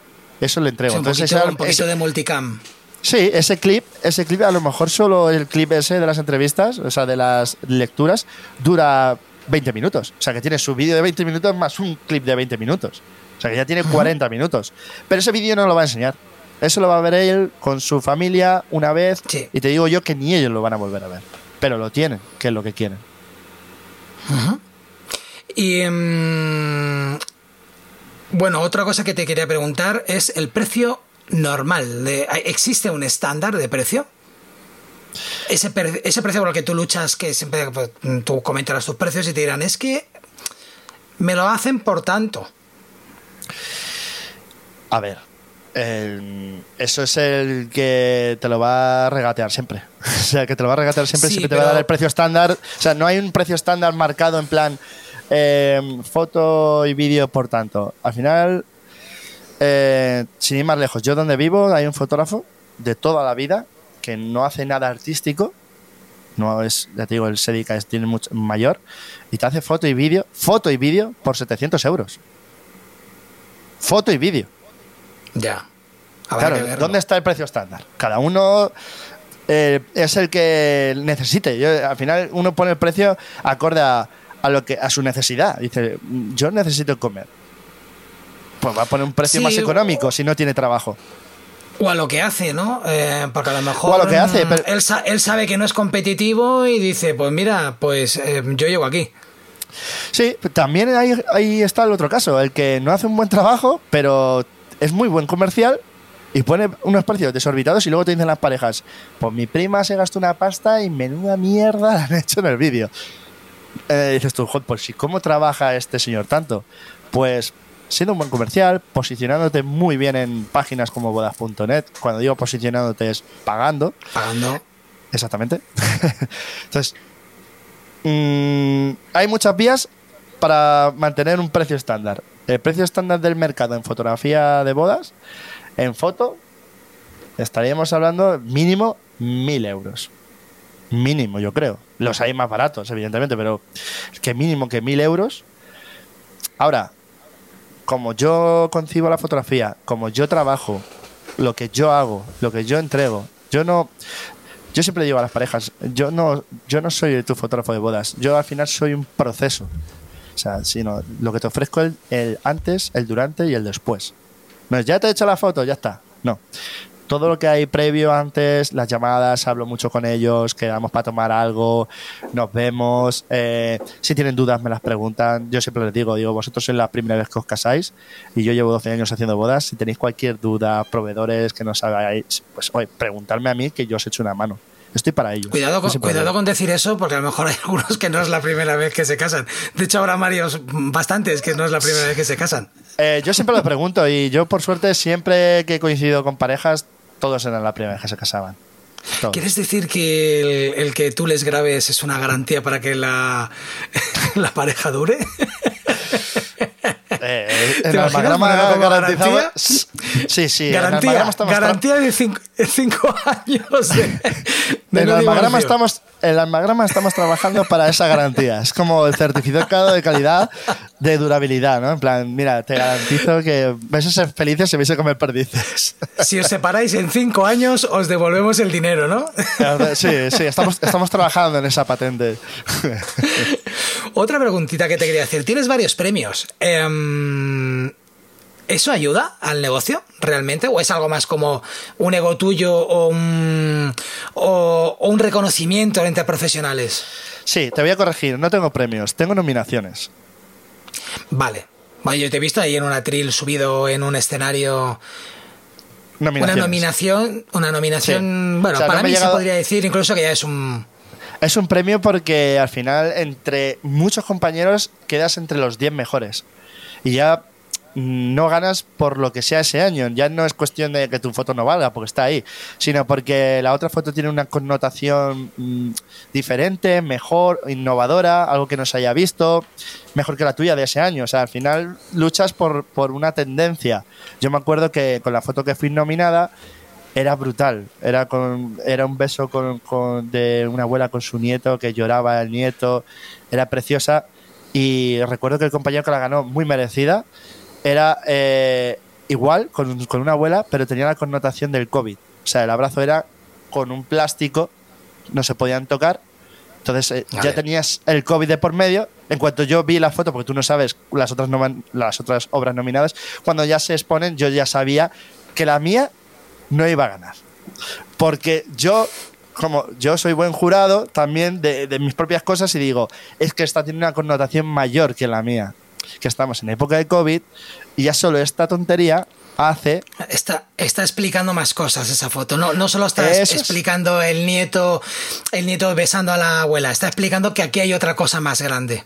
Eso es. Por eso te digo que no hay una foto mala, una foto buena. Incluso con fotógrafos eh, de ya tocando los premios, te hablo de, de, con precios bajos. Yo siempre digo, no hay fotos malas, ni fotos buenas, ni fotógrafos malos, ni fotógrafos buenos. Eh, son gustos. O sea, a veces hay gente que le gusta el fotógrafo de 500 euros porque... Hay, videógrafos malos, ¿eh? Sí, no, no, no, no, pero es que hay clientes para ese videógrafo malo. O sea, hay gente que busca eso. Yo me he sorprendido de que dice, no, no, es que yo no veo... Yo no estoy viendo eh, la foto de mirando el vestido así al infinito. Que la quieren. Y dices tú, eh, yo no, eso no lo hago. o sea, eso yo no lo hago. O sea, eso lo he visto. Yo te he contado, yo te he contado, mm, creo que te lo comenté mm, compañeros, amigos míos que se han casado, que yo he ido a la boda de, invitado, he visto a la persona que ha hecho el vídeo no, no, viéndolo diciendo, tengo mis dudas de que el vídeo a lo mejor fino fino haya salido. Y luego ves el vídeo y efectivamente el vídeo malo, a nivel técnico, como profesional, tienes que decir, no, el vídeo no es bueno. Además, con cámaras lentas sin tener frames eh, para hacer la cámara lenta pero que mi amigo cuando me ha enseñado el vídeo y mi amiga llorando como dos magdalenas porque el vídeo les emociona, porque, Dios mío, cómo ha captado la esencia del momento, que es una cosa que me hace mucha gracia, ¿no? Dice, no, no, ha captado perfectamente la esencia del momento.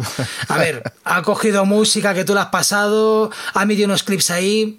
A mí la esencia del momento no es una cámara lenta que le faltan frames, por ejemplo, o, una, o una cámara estabilizada digitalmente y con un, con un efecto de estos de movimiento de flan que técnicamente dices, hostia, esto es horrible. Pero el resultado lo tienes. Y el resultado es que la, persona que te ha pagado el vídeo está llorando y está encantada con el vídeo. Entonces, sí, efectivamente. creo que todo el mundo tiene su. Pero para mí ahí está el error. Porque al final estás gustando a tu cliente, que es la pareja. Yo quiero, cuando yo veo el negocio de las bodas es quiero gustar a mis futuros clientes aparte. O sea, quiero emocionar a mi cliente, pero quiero gustar al que no. O sea, a mí lo que me gusta es que vea alguien mi vídeo, no sea de su boda, diga, wow, quiero este vídeo porque es que me he emocionado. O sea, me he emocionado viendo esto y no, y no son nada mío. O sea, a mí que pareja me hayan llamado diciendo, tengo una pareja en concreto que me dice, mira, yo odio el vídeo. Así me lo dijo, dice, odio el vídeo. Dice, pero le he visto el vídeo de mi amiga y tío, mm, quiero vídeo. O sea, me ha encantado. Y eso a mí me llena mucho más que cualquier otra cosa. Por eso te digo que. Tú has. Sí, sí, dime. Por eso te digo que en Almagrama la forma que tenemos de entender la foto y el vídeo es no solo trabajar para el cliente, sino trabajar para nosotros mismos, porque si a nosotros nos gusta lo que estamos haciendo, le va a gustar a cualquiera. Yo sé que me vas a decir que sí, pero ¿tú has llorado con, cuando estás editando un vídeo? De una, pareja que no tiene nada que ver contigo. Eh, ¿Estás emocionado? Iba a decir que no, pero sí. Iba a decir que no, pero sí. Eh, te, voy a matizar. No, porque yo soy muy duro, no suelo llorar. Eh, te lo digo de verdad. ¿Piel de serpiente? Sí, sí, sí. O sea, donde más cuesta aguantarse las lágrimas es en situ. Cuando estás grabando y escuchas un momento y ves a todo el mundo. y Eso es más duro que cuando lo editas. Porque ya lo has vivido. Con lo cual es como recordarlo y no, no me emociona tanto como haberlo vivido. Pero sí que es verdad que eh, una vez va en función de cómo te encuentres. Al final somos seres humanos. Y a lo mejor estaba. Me acuerdo que es lo malo de que yo veía el vídeo. Yo lo que veía lo malo del vídeo cuando editaba vídeos es que daba igual cómo me sintiese yo, que tenía que transmitir amor y alegría eh, en mis trabajos.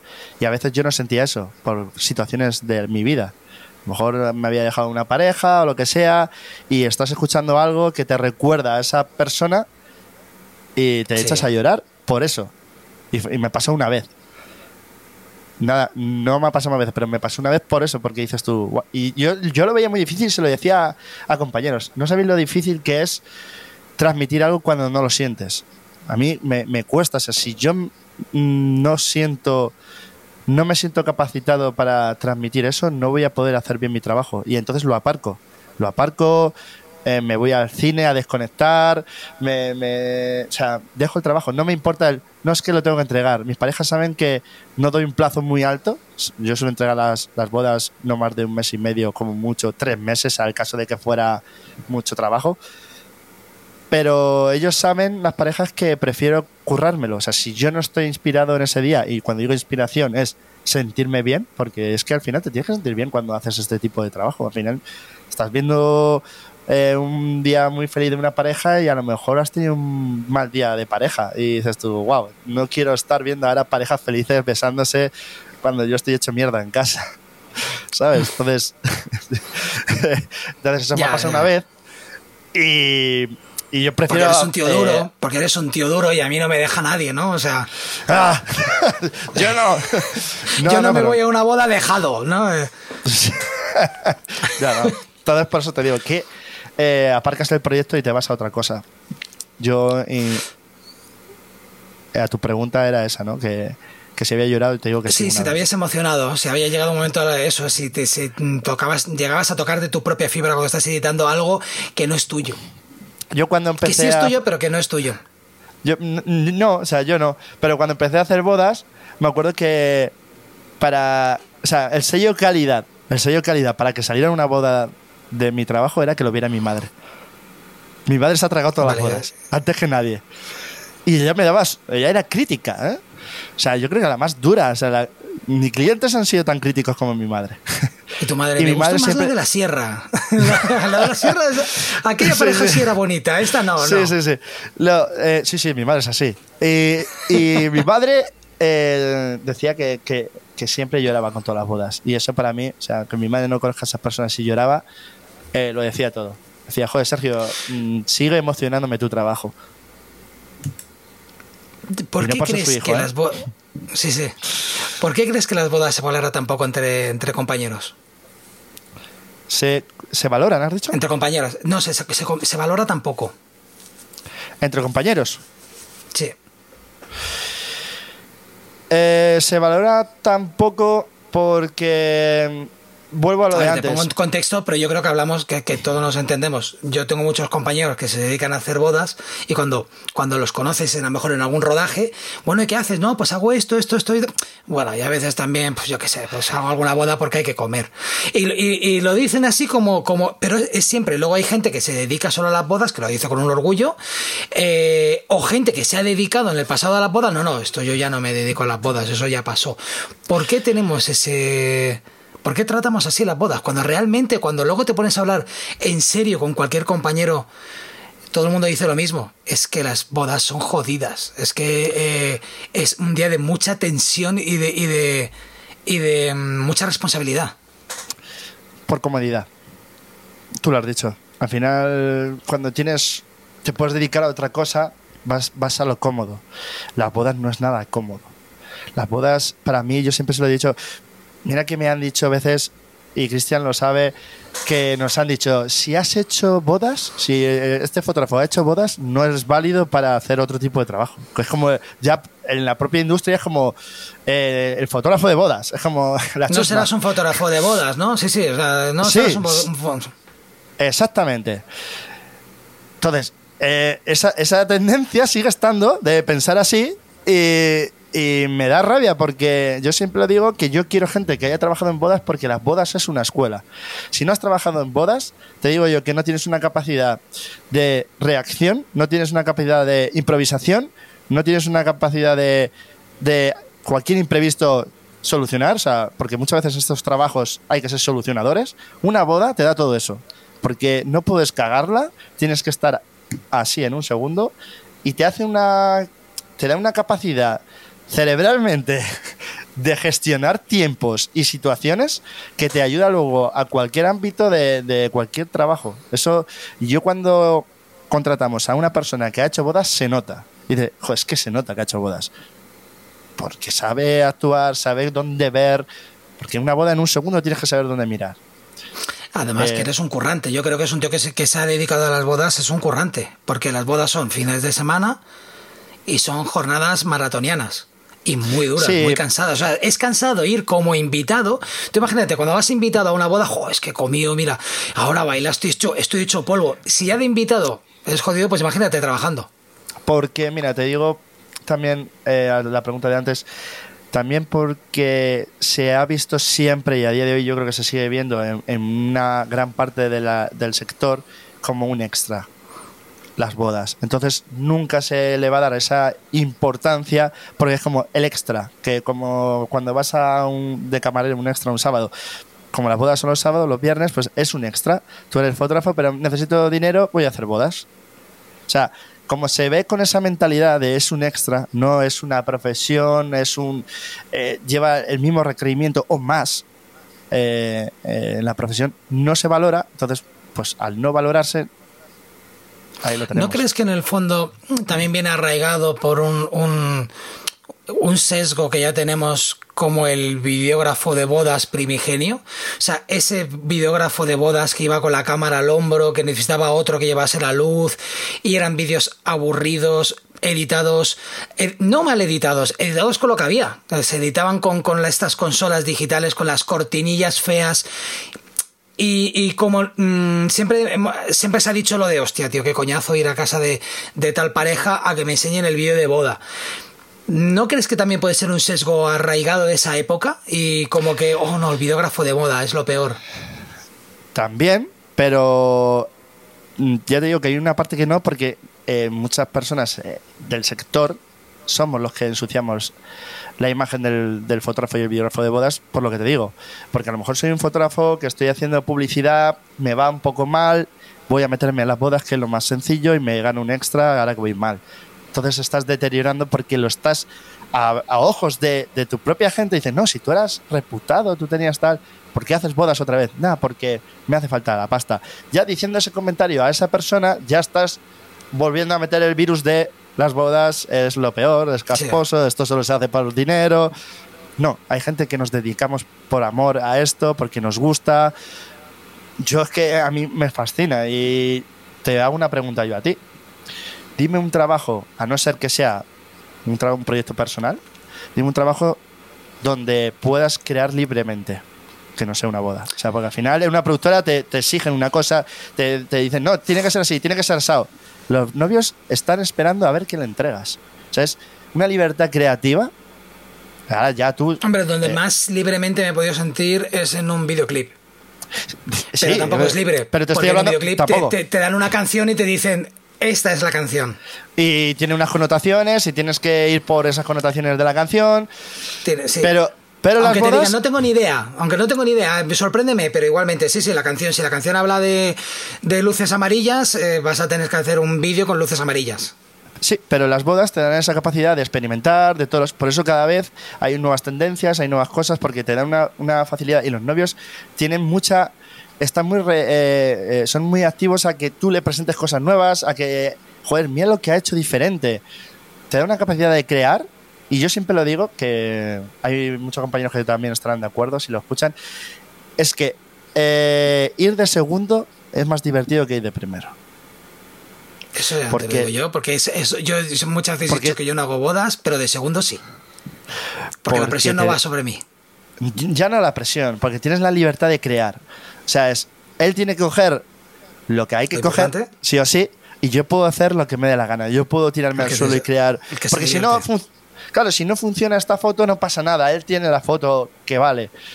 Cuando, por eso yo muchas veces hago bodas de segundo con compañeros, me voy, eh, oye, es que voy y tal. O sea, no por dinero, sino por divertirme, por coger conceptos que luego voy a implementar en, en mis propias bodas que yo creo que esa es la base también de cualquier trabajo, el no saber que lo sabes todo, el irte formando día a día y eso solo se consigue en esta profesión coñendo con muchos compañeros.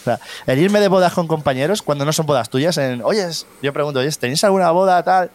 Oye, es que no busques compañero de segundo, que voy yo, porque me apetece también ver cómo trabajas tú, ver por qué lo haces así y experimentar. Me he comprado un objetivo nuevo, voy a probar cosas nuevas, así, tal, tal, tal, tal. Y así es como vas adquiriendo conocimientos. Si crees que lo sabes todo en cualquier profesión, yo creo que ya tienes ahí un pie en la tumba de no avanzar, de no, de no tener... Porque además creo que las últimamente las bodas, eh, cada una son de su padre y de su madre, ¿no? O sea, porque ahora ya hay, sí hay bodas que te rompen los esquemas. Yo, eh, la última boda en la que estuve fue una boda druida. O sea, con ceremonia boda de? druida. eh, Druida. druida. Sí, sí, con, con, con, con los novios vestidos de, de, de- Además, fue una boda que se hizo en el solsticio de luna. O sea, mm, eh, conceptos que, que, bueno, yo me lo pasé muy bien porque pensaba que iba a haber una boda típica y no fue una boda típica, pero también me pongo en la situación del videógrafo, que a ti te pueden decir, vamos a hacer una boda, eso, druida. eh, y dije, ¿dónde, dónde conseguisteis un druida? Eh, no, es que hay, hay webs donde te ofrecen tipos de bodas diferentes. Entonces supongo que debe estar, eh, debe ser algo normal, ¿no? Hacer ahora bodas diferentes, no en iglesias, por ejemplo.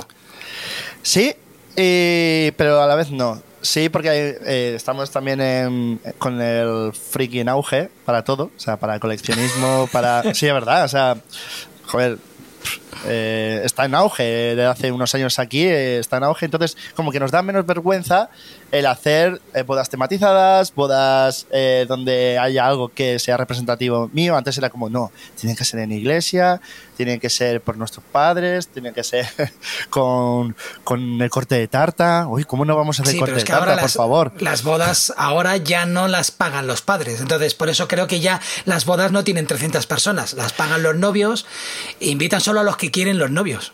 Y aparte de porque ya no lo pagan los padres, porque también ya te digo, tenemos una tendencia a elegir lo que realmente queremos. Antes era como, no, no te puedes salir de lo marcado. Ahora está, Sí. hay una disrupción para todo tipo. O sea, para el- voy a elegir los invitados que yo quiero, que ya te digo que generalmente de dos años para atrás la gente es muy selectiva y me parece estupendo. Solo invito a la gente que quiero realmente que esté en mi boda. Pero no voy a pasar teta con toda la gente que está así. No está mi primo el del pueblo que no. Que mi primo del pueblo va a venir invitado y tampoco quiere venir. que son peores. Yo se lo digo a las parejas. Me dicen, no, somos, somos 80. Digo, "Pf, tú no sabes la boda Pues que vas a tener. Y dice, no, no, dice, somos 80. Digo, mira, boda de 300, al final tienes vergüenza porque dices, a este no le conozco, ¿qué va a pensar de mí? Cuando es una- un cupo reducido que todos se conocen, les da igual todo. Ahí, bueno, o sea, el cachondeo de primera hora es brutal. Son peores las bodas de 80 que la de 200. Eso te lo garantizo. O sea que en ese sentido eh, ha cambiado mucho la mentalidad para bien. Ya te digo que se está incluso a nivel de posicionarnos. Ya te he dicho que estábamos, por, o sea, que lo leí en, en- no me acuerdo dónde, que estábamos en Estados Unidos, no. Por ejemplo, en Estados Unidos el fotógrafo está lo primero, antes que elegir eh, sitio donde casarte. Sea, tiene- hay como, como una lista de prioridades y está mejor posicionado en Estados Unidos que en España. En España estábamos hasta hace poco por detrás del ramo, el ranking. Primero, donde casarme. Lo segundo, eh, el banquete. Lo tercero, eh, el vestido. Lo cuarto, el coche. Porque hay que elegir un coche bonito. Y luego, pues, eh, ya te digo, estábamos por debajo del ramo. Era más importante tener un ramo bonito, de flores preservadas, de no sé dónde, que oliera a cachimir. y el fotógrafo era como ya ha salido algo que antes no se usaba, que era muy americano, y ahora se empieza a extender en España, que es un wedding planner. Que es eh, alguien que se encargue solo. Y eso es una. De hecho, es una palabra que no, tiene ni traducción al castellano, porque es un oficio que viene de fuera, que viene como filmmaker. son nombres de oficios que vienen de fuera y se han adoptado aquí. Sí, sí, eh, pero hubo una corriente hace poco de tener wedding planner, pero sí que es verdad que también hay muchas parejas que, que estamos yo por lo menos lo, lo, estoy viviendo así, estamos en la época del, me lo hago yo. Sobre todo la eh, novia. La novia que tiene muy idealizada el tipo de boda que quiere, ¿no? Sí, me, lo hago yo. O sea, antes no era tan así, delegaba mucho más. Ahora veo que, que tanto los regalitos como incluso las letras, que antes se contrataban unas letras gigantes, ahora se lo hacen todo. Ahora tienen tiempo, se saben organizar bien, se lo hacen todo ellos. Y te lo dicen las parejas. Y dicen, no, no, esto me lo hago yo. Y esto, joder, pues si hay servicios que. Ya, pero me ahorro 400 más euros. Ilusión. Sí, sí, no, no. más ilusión. No, no, no, la ilusión no les hace, ya te lo digo yo. Ah, de hecho, cuando ya se meten en el meollo, te dicen, si lo sé, no lo hago. O sea, me ha llevado la vida. Y, no me, y me ha quedado chuchurrío. pero sí que hay una tendencia de hacérmelo todo yo. Em, ¿Qué da más trabajo? ¿Tratar con los clientes o el propio trabajo? ¿Qué da más trabajo? Sí, porque creo que aquí es también otra de las cosas por lo que no suelen gustar los vídeos de boda. El tratar con un cliente de boda no es lo mismo que tratar con un cliente corporativo, ya lo sabes tú. Un cliente corporativo, al fin y al cabo, eh, primero hablas del precio, llegas al acuerdo con el precio, venga, y vas a faena. Vas a hacer esto, esto, tal día, tal, tal. Pero novios, seguramente un día hablas y al día siguiente también, y la novia o el novio está indeciso, y te vuelven a consultar, y te vuelves a reunir por una segunda o una tercera vez, y te vuelven a comentar. O sea, Mm, y, si se enteran de que va a hacer una sorpresa el, el tío Paco, te llamarán y te dirán, oye, el tío Paco va a hacer una sorpresa, tienes que estar preparado. Sí, tranquila, ya me lo explicas el día. ¿Qué da más trabajo? ¿El vídeo en sí del día del trabajo o eh, la gestión del cliente? Te diría que a, mí, yo te hablo de mi caso, ¿vale? Eh, a mí me da más trabajo las cosas de la productora más que las bodas. 100%. Eh, Porque, sí, Básicamente porque yo he sabido cómo encauzar eh, el negocio de las bodas y lo tengo eh, muy fácil, el trago así entre comillas, eh, con los dedillos, porque sé, sé lo que buscan. O sea, al final sé lo que buscan y no nos andamos con rodeos.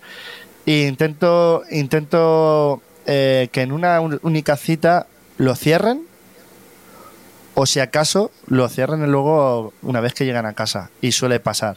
O no me cogen o me cogen, pero eso de no y ahora tal y tengo dudas, hace muchísimos años que no lo tengo. O sea, yo di con mi fórmula, me funciona muy bien y yo te digo que según entran al estudio, se salen del estudio con el 90% de la decisión tomada y no te dan el sí porque les parece como muy precipitado. En plan, no, vamos a hacer que no lo pensamos. te, lo juro, muchas veces, porque te lo dicen ellas. Estás así y te dicen ellas, no, no, sí, sí, sí, yo lo quiero, no es que me quiten la. Y, y es el que dice, no, no, vamos a hablarlo en casa. Y, te dice ella, que hay que hablar. y dice, no, no, venga, sí, vamos a hablarlo.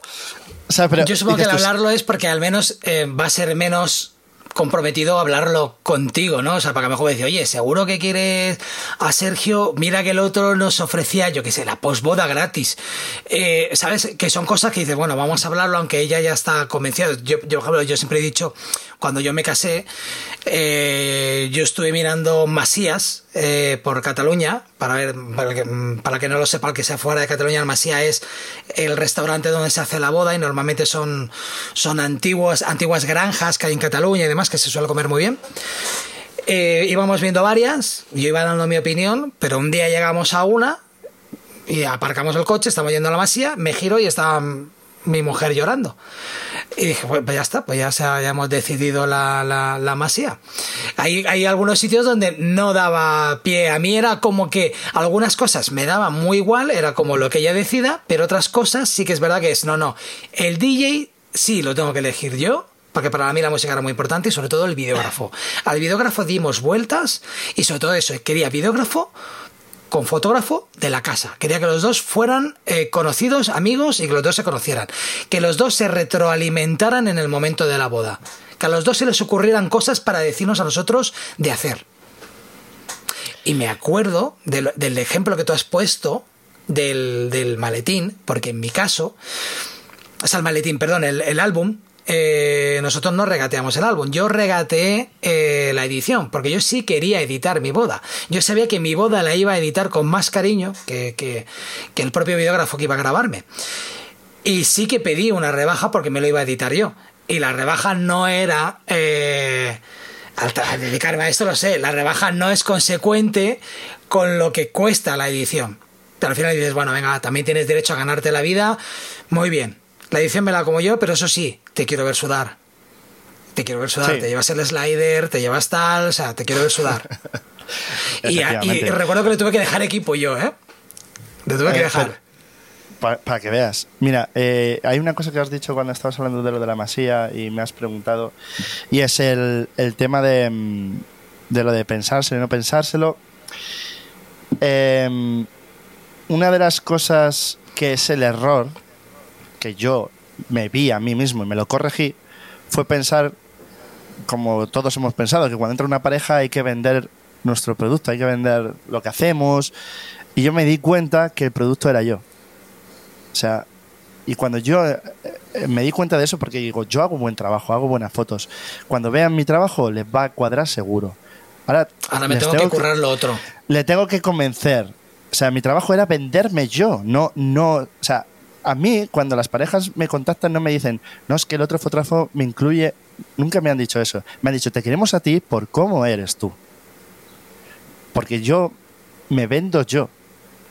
Y me di cuenta que el producto, y todos lo somos, somos nosotros mismos. Tú tienes trabajo porque cualquier persona que te haya visto trabajar y está contenta contigo, aparte de que haces un buen trabajo, te quiere a ti.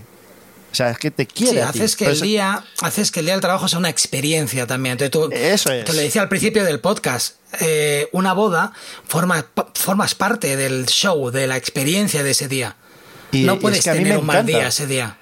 A mí me encanta. No, no, no puedes tener un mal día. Y además, a mí, una de las cosas que más se parecen a, a no tiene nada que ver, pero como dirigir algo, porque dices tú, tú llegas y mucha gente, muchos fotógrafos te dicen, no, no, yo hago fotografía eh, de esta documental y no dirigimos nada, no decimos nada. Algo hay que decir, porque tú llegas y la, te miran y te dicen, ¿qué hacemos? ¿Nos vestimos? ¿No nos vestimos? Al final les tienes, les tienes que decir algo. O sea, no puedes llegar y callarte y hacer fotos. O sea, eso, no lo, no, eso, el que diga eso no, no se concibe. O sea, tú llegas y te preguntan, porque no se han casado nunca, no saben qué tienen que hacer, ni cuándo tienen que estar listos. Te, sientes tú partícipe de lo que tú dices, ¿no? De organizar un poquito con ellos, porque nunca lo han hecho, de cuándo es cada cosa, qué tiempos lleva cada cosa, y luego, evidentemente, eres como el wedding planner. Sí. No, eres un poco como el wedding planner, porque muchas veces el, el, novio está esperando o la novia está esperando a salir al momento que tú le digas.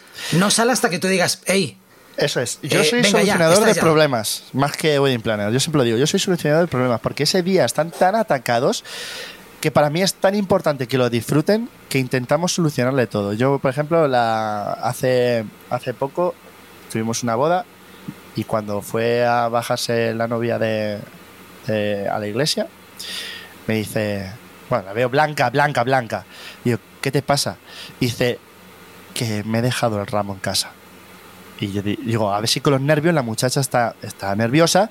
Y digo, ¿qué es lo que tienes en las manos? Porque llevaba el ramo en las manos. Y dice ella, son las flores del coche, que las he improvisado. Y yo dije, mira, digo, digo, si me las has dado a mí, ¿tú te crees que estos van a saber? Mira, pasa y manda a alguien a por el ramo, que, que luego yo te doy el cambiazo. Y le hice el cambiazo delante suyo y ni se dio cuenta. Digo, mira, ahí tienes fotos con tu ramo, tal, ¿Por qué? Porque intentas tranquilizarlos. Ella estaba súper nerviosa, no quería entrar con eso a la iglesia. Ya, porque ha puesto tanta ilusión y tanto, tanto detalle a cada momento de la boda que en el momento que falla un detalle es como no, no, no puedo dar el paso siguiente porque este, este detalle ya está cubierto y ha salido mal. Sí, sí, o, tensiones que hay en las casas, porque los padres sin querer a veces no ayudan. están muy nerviosos y, y ponen más nerviosos a las, sobre todo suele ser a las novias. Y hay situaciones en las que tienes que lidiar, en que ah, pues, se enfadan o, o hay unas malas palabras y tú tienes que decir, hey, ¿sabes? No decir hey, pero. Que es un día, pero, que es un claro, día de fiestas, claro, un día de, de- de risas. Claro, o sea, tú tienes que ser el detonante de aquí no pasa nada, chicos, El venga, árbitro. que. Sí, sí, el árbitro. Y eso es que si no te, te arruina una boda. O sea, si eres callado y solo haces fotos, o sea, de repente tienes un enfado ahí brutal de la madre, la otra llorando porque su madre la llama de todo. No, o sea, yo te- esto es verídico, se lo contaba a David, mi compañero, y se reía porque digo, yo en una boda solté la cámara, porque estaba tan atacada la novia, solté la cámara, eché a la gente que había en la habitación, me quedé solo con ella, le agarré las manos, la miré a la cara le dije, y nos miramos durante pues, 30 segundos sin decir nada y le dije, ya, ya está, a disfrutar. Y ya dejé pasar a la gente y fue la boda de otra forma. Tienes que hacer a veces, macho, de, de, de Bueno, psicólogo. porque en cierto modo, en cierto modo, eh, eh, en, ese, en ese momento me imagino que puede ser como casi como un gurú, ¿no? Eres el tío que más en bodas ha estado. Sí. El que tiene más experiencia en bodas que, que la gente que se casa. Entonces, Eh, sí que puede pasar que eso, que confiará mucho en tu palabra. Eh, Ey, ey, ey, tranquila, no pasa nada, nadie se va a dar cuenta. Y ella- esa persona sabe, este señor está en una boda cada semana. Sí. Sí, sí, sí. O sea, eh, hay otro caso en el que se dejaron los anillos, que esto es más grave. Yo te he contado la anécdota de, de los del ramo porque, ¿Del ramo? porque me pareció me pareció curioso porque dije, yo creo que está nerviosa y no ve el ramo que lo tiene en la mano.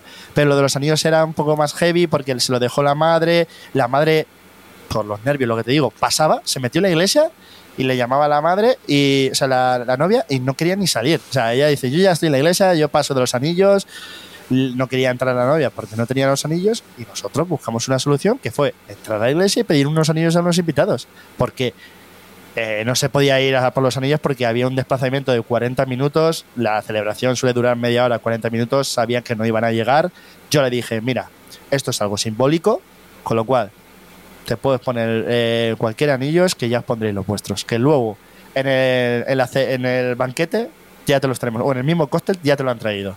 Pero ahora disfruta de tu día y cásate, que lo importante es que estés tú con tu chico y os deis el si quiero. Y Ya dentro de un mes os estáis partiendo el culo eh, No, no, claro. del día que, que- que- que os equivocasteis de que no trají, que te has, cas- te has casado con los anillos de un colega. Del concejal, me acuerdo. De los anillos del concejal. Porque había un concejal eh, de invitado y dice, nos hemos casado con los del concejal, que son muy buenos. Eran de oro, oro, decía. Son mejores que los originales. sí, sí, total. Digo, ¿has visto la anécdota? Todas las parejas, todas las bodas hay anécdotas. Y yo siempre se los digo en el momento que lo contratan. Digo, daros cuenta que en una boda siempre algo va a salir mal.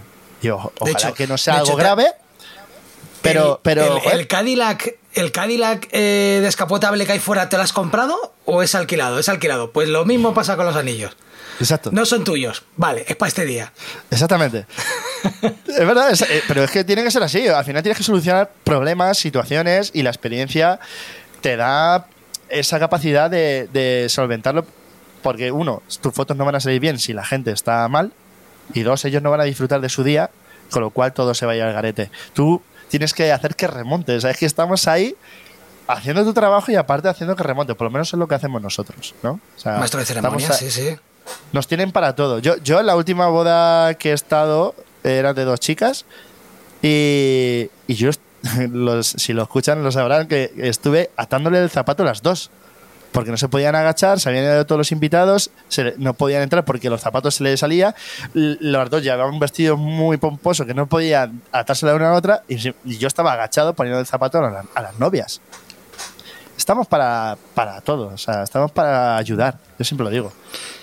¿Qué diferencias ves entre un vídeo de boda y un vídeo corporativo en cuanto a, no sé, tipo de mm, marear, por ejemplo, con cambios de agenda, eh, cambios en la edición del vídeo? Yo creo que los vídeos de boda, eh, una de las cosas buenas que tiene que no tienen muchos cambios, ¿no? No, no te suelen pedir. no, más que cambios, te pueden pedir que quites a algún invitado, ¿verdad? Sí, eh, yo te tengo que hablar de, de mi experiencia y de, lo que me ha pasado a mí. No tengo problemas de ninguna de las dos en ningún sitio. O sea, no nos suelen cambiar nada ni en, la productora ni en, las bodas. Yo siempre elijo la música en, en las bodas. Nunca elijo lo que ellos quieren. Ya pido una referencia de sus gustos, pero nunca dijo sus canciones. O sea que me la juego mucho. Y en 12 años creo que solo me, me dijeron algo de las canciones una pareja, pero fue por un tema más eh, que tenía peso. No era por, por algo de que no le gustase, sino por algo de peso. Y, y en, la productora igual. En la productora, de hecho, te voy a contar una cosa que ha sido recientemente que eh, una productora amiga nos mm, estaba muy desbordados de trabajo y nos contrataron para que nos delegaran directamente el proyecto y nos pasaron un briefing súper extenso. Yo nunca había visto un briefing tan extenso en plan, pero ¿dónde tenía que poner el plano? ¿En qué segundo? ¿En qué minuto? ¿Qué imagen? Qué, ¿Cómo tenía que ser la imagen? ¿Con qué música? Yo dije, pero si esto lo puede hacer cualquiera. O sea, yo no tengo una capacidad creativa aquí. O sea, es hacer lo que pone en el guion. O sea, total. Y por primera vez lo hice. Lo hice y yo, bueno, tanto así. Busqué las imágenes que me pidieron, además un- eran de stock. En las imágenes, busqué las imágenes, puse la música, tal, tal, tal, tal, tal. Se lo entrego al cliente y dijo, no me gusta nada el vídeo. Nada. No me gusta la canción, que la había elegido él. no me gusta esto, no me gusta lo otro, no me gusta cómo están metidos los planos. Me vuelve a pasar otro briefing con otra canción que también ha elegido. Creo que esta buah, le va a dar un toque. Yo llamé a la productora que nos llamó y le dije, mira, eh, yo lo hago solo una vez. A la segunda ya no lo hago como vosotros. Me dais permiso, porque al final vuestro cliente, de libertad creativa, no hacer caso al cliente, hacer lo que me dé la gana. Me dijo, si estás seguro, adelante, Sergio. Hice lo que me dé la gana.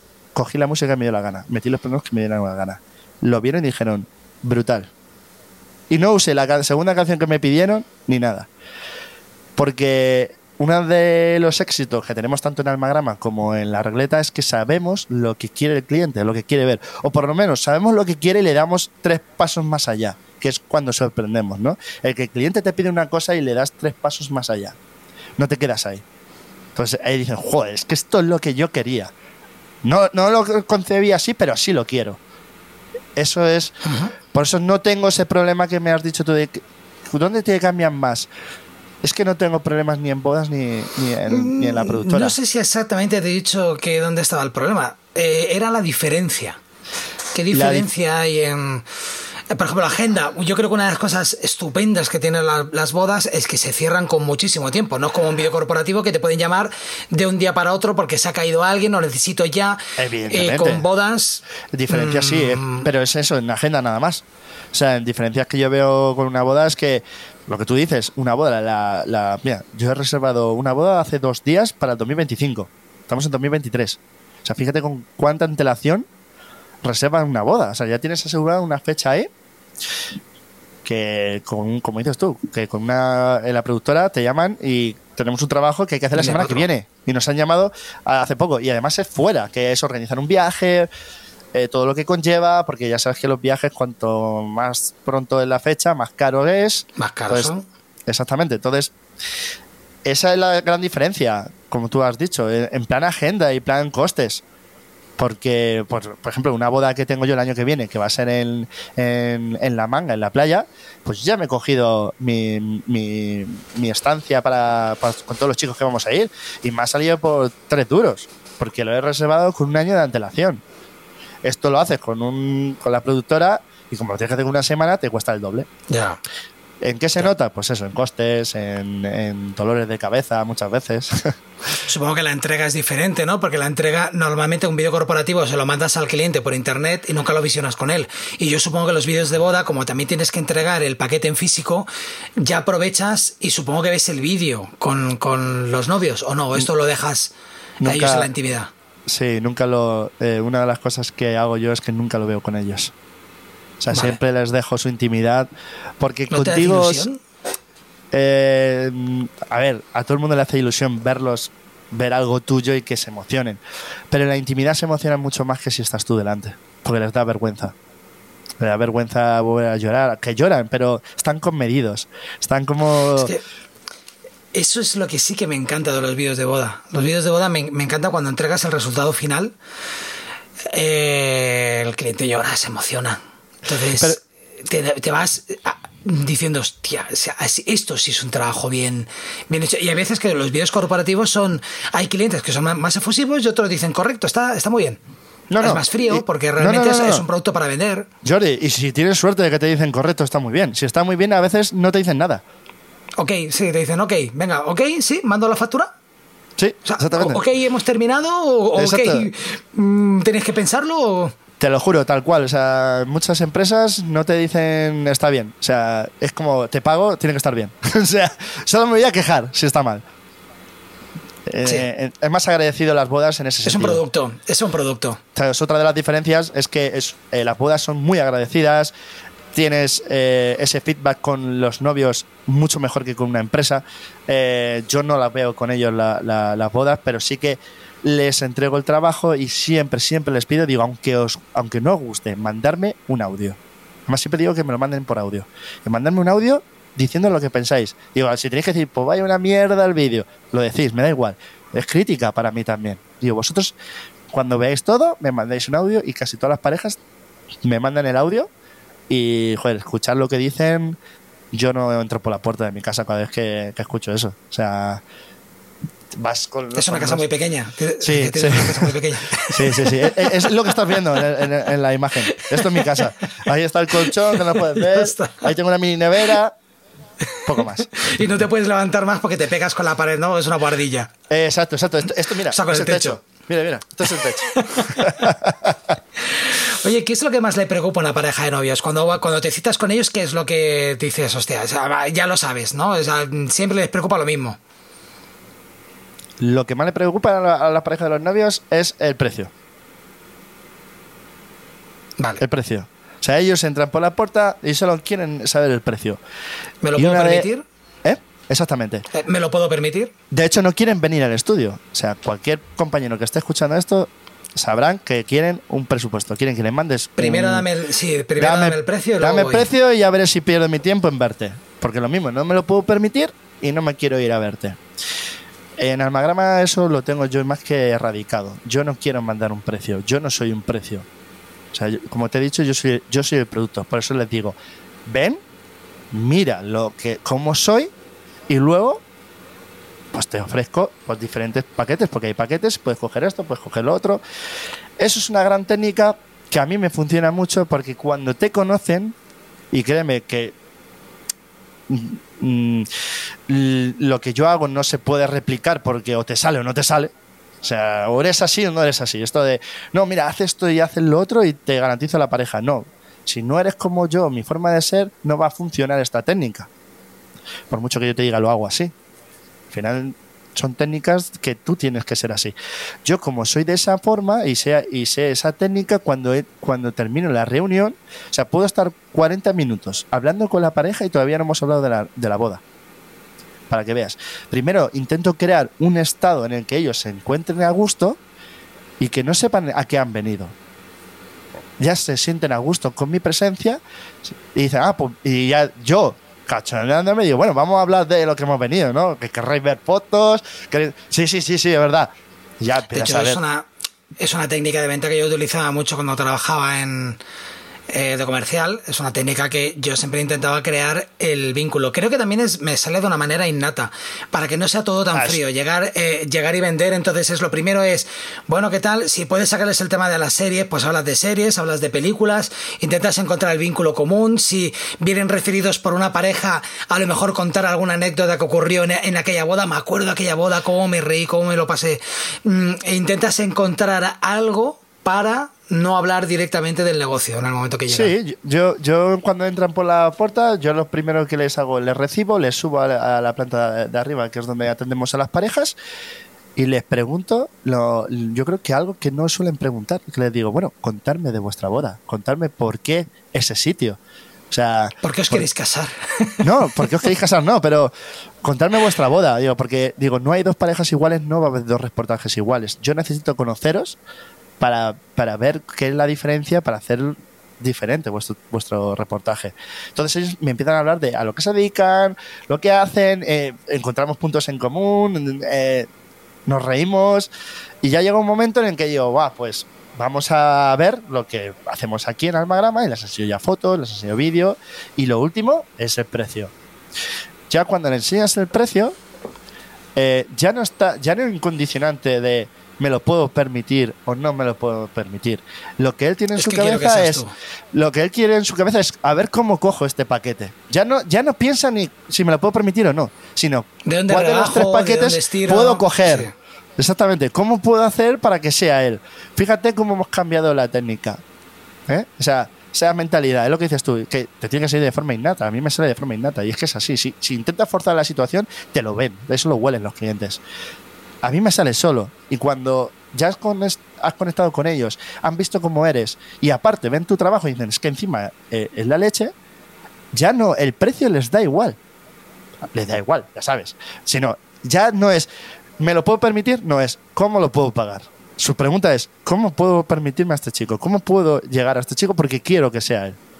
Y esto me pasa con Sí, una sí, y a lo clienta- mejor en el- es el momento donde ellos tienen que hablarlo a solas. En privado, ¿no? A lo mejor es ese momento de decir, vamos a hablar a solas porque a lo mejor habíamos pensado que el vídeo iban a ser mil, Eso va es. un poquito más caro, vemos de dónde podemos sacar, de dónde podemos quitar, poner... Eso es, eso es. Pero durante toda la reunión hemos dado un valor a lo que se van a llevar, que entonces el precio es lo de menos. Eso es la fórmula de nuestro éxito para todo lo que hacemos. Es no ver una cifra. El no quiero esto, quiero esto como sea. Ahora voy a ver cómo podemos pagarlo. Esto en la productora también nos ha pasado. A mí me llama un cliente, me encanta vuestro trabajo, pero no puedo pagar, a lo mejor, porque cada proyecto es distinto, pero vamos a poner que son 1.500. No puedo pagar 1.500, Sergio. Es que yo tenía de presupuesto 1.000. Y yo le digo, mira, eh, de hecho, es que me acuerdo, eh, te lo puede decir Cristian, que dije, mira, 1.500 no, gástate 1.800. Porque si hacemos esto y hacemos esto otro, es que si lo ves como una inversión, de verdad, créeme que no te vas a arrepentir. El hombre colgó y hizo el esfuerzo de llegar ya no a 1500, a 1800 y está encantado con su vídeo. O sea, es el no te voy a dar lo que me pidas, te voy a dar algo mejor y merece la pena gastarte este dinero. Merece la pena que, te- que nos contrates en la boda porque no te voy a ofrecer solo fotos, sino, como has dicho tú, es al final un proceso, una experiencia que va a hacer que tu reportaje sea mucho mejor, que estés en confianza, que no va a ser un fotógrafo que está detrás de una cámara diciendo, pues que este tío parece que el estorbo. O sea, estás a gusto con su presencia, tus invitados están a gusto con tu presencia, está para ti, ayudarte, te, siempre con una sonrisa, que eso es muy importante. Y encima una de las cosas que yo tengo es que no tengo horarios. Yo me voy, yo no estoy con muchos fotógrafos, estoy una horita o media hora en, en el baile. Yo me quedo hasta... Sí, suelen decir eh, media hora después del baile. Sí, yo no, yo les digo que no tengo horario. Yo me Ah, voy... que te, te quedas cuando ya está la barra libre. Yo me voy- no, yo me voy cuando mm, ya no- las fotos no son muy, muy apropiadas de enseñar o tengo suficiente. En el sentido de tengo a todo el mundo haciendo ya lo mismo y es más de lo mismo. Ahí sí. Están repitiendo sí, y cada vez hay menos gente, hay más Eso es, bajas. eso es, O ahí más ya es- perjudicada, la gente más perjudicada. Sí, ahí es cuando sé que me tengo que ir, nada más. Pero a veces me he quedado dos horas, a veces hasta tres, a veces eh, los novios han contratado una charanga a última hora de la noche y yo me he quedado porque he dicho, joder, si hay cosas que hay que fotografiar, me quedo. Ahora, si voy a seguir sacando a los tres borrachos, no, me quedo.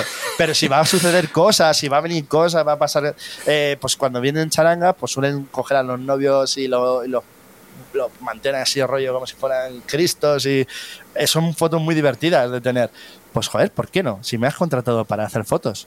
O sea, yo, yo lo contemplo así. Yo digo, contratáis un e- el evento, no me contratáis por horas. Por cierto, hablas mucho de fotos, pero yo te, eh, yo te considero más un videógrafo. Eh, pero, o, o es que tienes la costumbre de decir siempre fotos. A ver, yo empecé, yo empecé siendo videógrafo. Pero, eh, pero la fotografía me apasiona. Es, es un, un momento donde le puedes dar, en a una imagen le puedes dar la- el, significado que tú quieras. Al final el vídeo, como es una secuencia, tú puedes meterle música y llevarlo por donde tú quieras, pero ya te está contando demasiado. Una foto, depende del contexto que tú la des, puede significar una cosa u otra. Totalmente. Y eso es lo que me gusta y me llama la atención de la fotografía, que, que tiene una capacidad de, de dar un sentido a todo de, wow, a lo mejor una foto que, a lo mejor no se está emocionando, pero se ha llevado las manos a los ojos, parece que se está llorando y no está llorando y estaba agarrando una mano, te puede dar una sensación de que se ha emocionado y ha agarrado a alguien que solo la persona que lo ha vivido sabe que no se emocionó. Pero tú tienes un fotón que parece que ha llorado, por ponerte un ejemplo.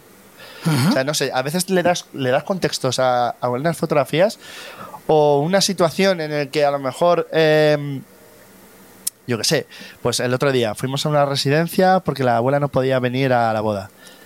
Yo no cogí en la foto, o sea, tengo la foto de, de ella con la abuela, pero luego tengo una en la que a la novia no se la ve, solo es la abuela agarrando la mano de su nieta y a la novia no se le ve, se le intuye que hay una novia porque hay un vestido de novia y la foto es preciosa. Eso en vídeo lo hemos visto y no significa tanto como la foto. Tú ves la foto y tiene un valor sentimental. Cómo la agarra y, y la cara que tiene la, abuela a la, a la, secuencia, a la misma secuencia en vídeo. No tiene nada que ver. O sea, la misma. No, porque la, la, foto, la foto como tal ya habla, ya cuenta la historia. La foto puede contar una historia, la secuencia no. La secuencia tendrá que ir enlazada Claro, tendrá que ir enlazada al, al resto del vídeo. Y el resto del vídeo, esa secuencia no va a tener un no va a poner, no vas a poner ese clip y vas a cambiar la música, vas a cambiar el tono. En cambio, la foto ya tendrá ese tono, ese momento, y te puedes quedar embobado mirando la foto. Y que mola que, que cada persona que lo ve interpreta otra cosa. O sea, es lo guay de la fotografía como de los cuadros. Tú te quedas mirando una fotografía y piensas, ¿qué, qué, qué, es, qué situación está pasando quién me ha querido transmitir el fotógrafo haciendo este tipo de encuadre? Porque a veces ves la foto y dices tú, joder, ha cortado la cabeza y ha solo enfocado aquí por un motivo. ¿Qué me quería dar a entender? ¿O qué, me quiere transmitir el fotógrafo con esta fotografía, no? Y eso es lo bonito también de la fotografía, el hacer pensar a que la está viendo que hay gente, porque yo muchas veces tengo fotos así, que se las enseño a las parejas y les digo que qué piensan de la foto. Y algunos me dan una, me dicen una versión y otras dicen otra totalmente distinta. Eso es lo bonito de la fotografía, que tú puedas tener una opinión y yo puedo tener otra. En el vídeo ya te dan, tú puedes tener tu opinión de esta tal, no sé qué, pero ya te dan como sí, pero tú tantos ya estás Dirigiendo. Claro, estás, dirigiendo, es lo que tienes que. Claro, te, estoy diciendo dónde mirar, cómo mirar y, y por qué. Y qué sentir. sí, qué sentir. Entonces, esa fotografía tiene esa magia. ¿Crees que la evolución lógica de un filmmaker, una de las partes de esa evolución para, cuando, para ser un filmmaker completo tiene que pasar por la fotografía? Al igual que un fotógrafo acaba metiéndose eh, casi en el 90% de las situaciones acaban haciendo vídeo. ¿Crees que el filmmaker que empieza haciendo vídeo, que es tu caso, eh, en un momento dado tiene que aprender a hacer fotografía para primero ser competitivo y segundo ser completo? Yo ¿Crees creo que, realmente son dos oficios que yo durante mucho tiempo he pensado que tenían que ir separados? Resulta que no, que, tienen que ir juntos. No, no, y muchos más. O sea, tienes que saber también de iluminación. O sea, sí, eso es un filmmaker. Sí, iluminación, guion, no, no, no, No te, digo, no te digo por filmmaker en plan, sino eh, rollo flash. Tú puedes ser un buen fotógrafo y no usar el flash para nada. O sea, luego está el fotógrafo que sabe usar el flash y además a un nivel de técnica que alucinarías. Gente que sabe usar el flash. No tienes por qué saber usar el flash para ser buen fotógrafo. Son dos cosas distintas. Hay gente que usa la luz natural y salen fotones. Aquí venimos a decir que tanto iluminación, fotografía y vídeo te hace más completo. Entiendes la imagen de otra forma. Yo sí sé de vídeo, sé de foto, sé de iluminación, sé manejar al final una situación totalmente distinta al que no lo sabe. Sé cómo sacarle partido a las cosas, porque tengo esa visión. Tengo esa visión de, no, mira, esto es así por esto. Yo siempre digo que el, fotógrafo que se hace videógrafo tiene que aprender cómo funciona un vídeo. O sea, el fotógrafo que se hace videógrafo el lenguaje, sí, sí, el lenguaje es diferente. El lenguaje es diferente. Y al revés, el videógrafo cuando aprende fotografía, lo único que tiene que aprender es a usar la cámara. Porque es totalmente distinto para, para fotos. O sea, todo tiene un sentido, o sea, la velocidad, no sé qué, tiene... Yo cuando empecé me di cuenta que lo que tenía que aprender es a, saber más de la cámara. O sea, la cámara tiene unos límites que tienes que conocer que en vídeo no te hace falta porque no se nota tanto. Puede haber unas unas reglas, tal, pero no se nota. Pero una foto movida es una foto movida.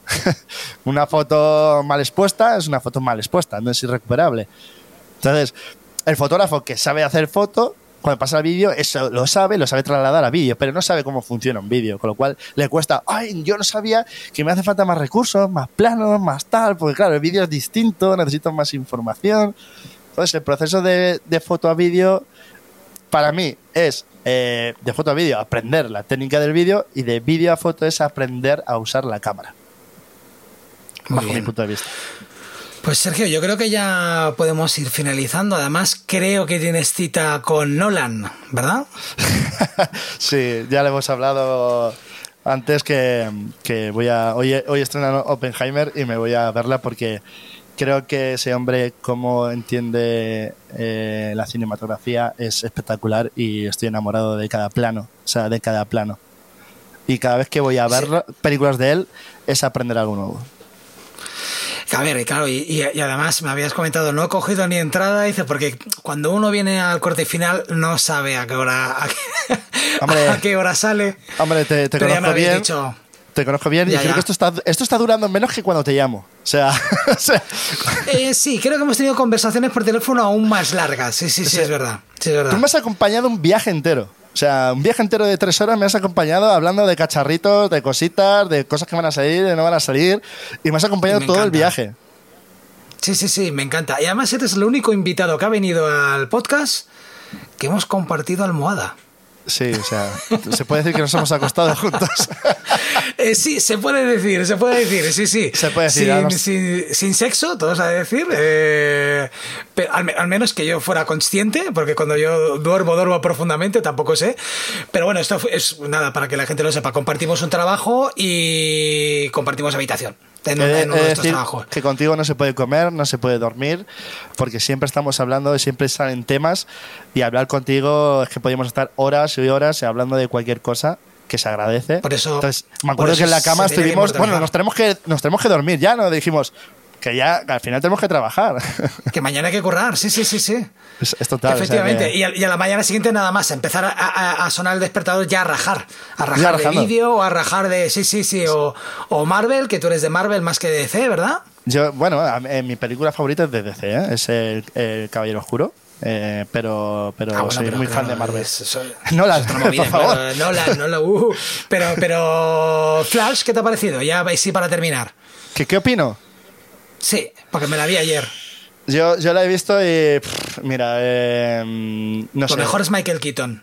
Pero Eh, quitas a Michael Keaton, Exacto. eh, es una película un poco. eh, ha intentado hacer algo diferente, pero.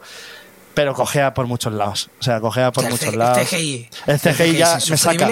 Me saca. O sea, yo cuando ¿Es vi la- los bebés ya cayendo, que es la primera escena. sí, sí. O sea, me sacó de la película. No, O sea, no, es y es que que, el director saca. dijo, no, es que los- lo- el CGI parece que está mal hecho, pero es, a- es adrede, ¿no? Porque de- decía, es, es desde el punto de vista de, de- Flash, vale. Cuando Flash corre, te lo compro. Que es raruno tirando a mm, Sosainas, ¿vale? Te lo compro. Pero los bebés y algunos cameos digitales que hay en la película, que ahí no podemos decir nada más, pero los cameos digitales que hay es no. como, me tendría que, que emocionar y me están sangrando los ojos. O sea, estoy viendo un, un- una animática de la PlayStation. Eh, Literalmente eh, lo que es, que eso sí se puede decir, no es spoiler, pero lo que es eh, cómo se concibe el tiempo donde Flash, eso es lo que has dicho tú, es de PlayStation 2.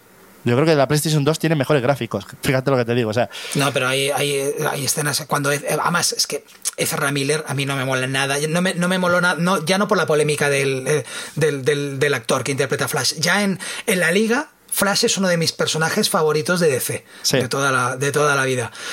Ya fue una decepción brutal cuando vi, hostia, no me- este chaval no me mola. O sea, no lo conocía de nada, ¿eh? pero no me gustaba. Y en esta está aún peor, porque parece... Hay momentos que parece que estás viendo, colega, ¿dónde está mi coche? Estás viendo una película de Fumaos. Es- Y, y otros momentos que parece un psicópata. Sí, pero, pero te, te- te quiero decir que me ha sorprendido de que puedas diferenciar a los dos Barrys. Eso habla bien de que has sabido interpretar. O sea, hay un momento en que uno no, no uno le es- veo uno a es él. malo y el otro es peor. Sí, bueno, ya, ya es entrar en si te gusta el tono o no, pero creo que está bien ejecutado en el sentido de que si tú estás viendo una persona que es la misma persona y los ves como dos personajes distintos, está bien hecho. Ahí no tengo queja, fíjate. No, no puedo quejarme. Ya es que el tono pues sea más desagradable, que sea... Pues sí. Pero está muy bien porque si ya me deja de pensar de que está uno enfrente de otro en croma, pues no me saca. Fíjate, eso está muy bien ejecutado para mí. Ya, Pero cuando están los dos juntos es brutal, tío. Hay técnicas, hay técnicas muy sencillas, tío, para hacer que dos personas que están haciendo el mismo papel estén en la misma escena y dé el pego. Pero es que siempre que están los dos juntos, uno es CGI. Mira, Pero es CGI chungo. te re- mira, te recomiendo si no la has visto que vayas a ver la de Misión Imposible, que la vi el otro día. Y La tengo que verla. Está, sí, sí, de la que es de estrenar, yo creo, eh, yo creo que es la mejor, es la mejor de la saga y además es un CGI que no te saca, que no es rollo Fast and Furious, que ya el Fast and Furious yo creo que ya solo le falta al Toreto ir a la, a la luna. O Ya no las soporto ya las de Fast and Furious, ¿eh? yo, yo- yo creo que la dejé no, de ver en la 4, o sea... eh, pero, joder, macho, son cosas reales que dentro de la ficción dices tú, joder, me lo creo. O sea, está pasando. No. Muy bien Top Gun ejecutado. lo disfruté, lo disfruté Top Gun y todas las de Misión Imposible, excepto la 2, creo que era la 2 o la 3. La 2, la 2, la 2. Es la- la más floja. Sí, sí, la que está di- disparando encima de, de una moto y tal. Sí, la que da una Que patada de sí arena y aparece, y aparece, aparece una pistola. Dice, ah, estaba ahí, en el montón de arena, ¿sabes? En medio del desierto. No, no. Obviamente, la, para mí, la top es la primera, pero a partir de ahí, las, todas las últimas que ha ido sacando Tom Cruise, eh, me- excepto La Momia, mm, las últimas películas de Tom No. Cruise sí que me han. No te voy a spoiler, pero si te ha gustado la primera, ojo, agárrate que está buena. Muy bien. Pues te O sea- contaré esta semana. Y tú me cuentas qué tal Oppenheimer. Sí, ahora, ahora voy a ver qué tal. A ver, seguro que la voy a disfrutar. Tres horas que me esperan. Muy bien. Bueno, Nolan, Nolan es un intensito, es como una boda. Eh, Así se va a llamar el, el podcast. Nolan es como una boda. Eh, nada, Sergio, ¿algo más que añadir? Eh, nada, que ha sido un placer, de verdad me apetecía mucho pasarme por aquí, por te escucho, escuché a todos los compañeros que están pasando y el día que me lo comentaste me, me hizo ilusión y dije, ah, pues cuando quieras y mira, pues ya lo hemos concretado y nada, ¿Hasta que has ido a la peluquería? No, no, no he ido, tío, no he ido, no he ido. El peluquero me ha dicho que, hasta calado. mañana nada, así que mañana, mañana tendré eh, nuevo cambio de imagen. Así que, que ha sido un placer de verdad y que cualquier Muchas gracias cosa a ti por venir. cualquier cosa que eh, hagas siempre, pues bienvenido, Aquí estaremos está. ahí. Muchas gracias. Yo solo decir que si os ha gustado este episodio y queréis ayudarnos, con 5 estrellas y un buen comentario en Apple Podcast será suficiente. Si me queréis invitar a un café, lo podéis hacer en www.buymeacoffee.com barra el corte final y no olvidéis suscribiros para enteraros de cuando lanzamos un capítulo nuevo. Si queréis contactar conmigo, estaré en Facebook buscando el corte final podcast o mandando un mail al cortefinalpodcast arroba gmail.com. Ya sabéis que todo esto y mucho más lo tenéis en las notas del programa. Hasta la próxima.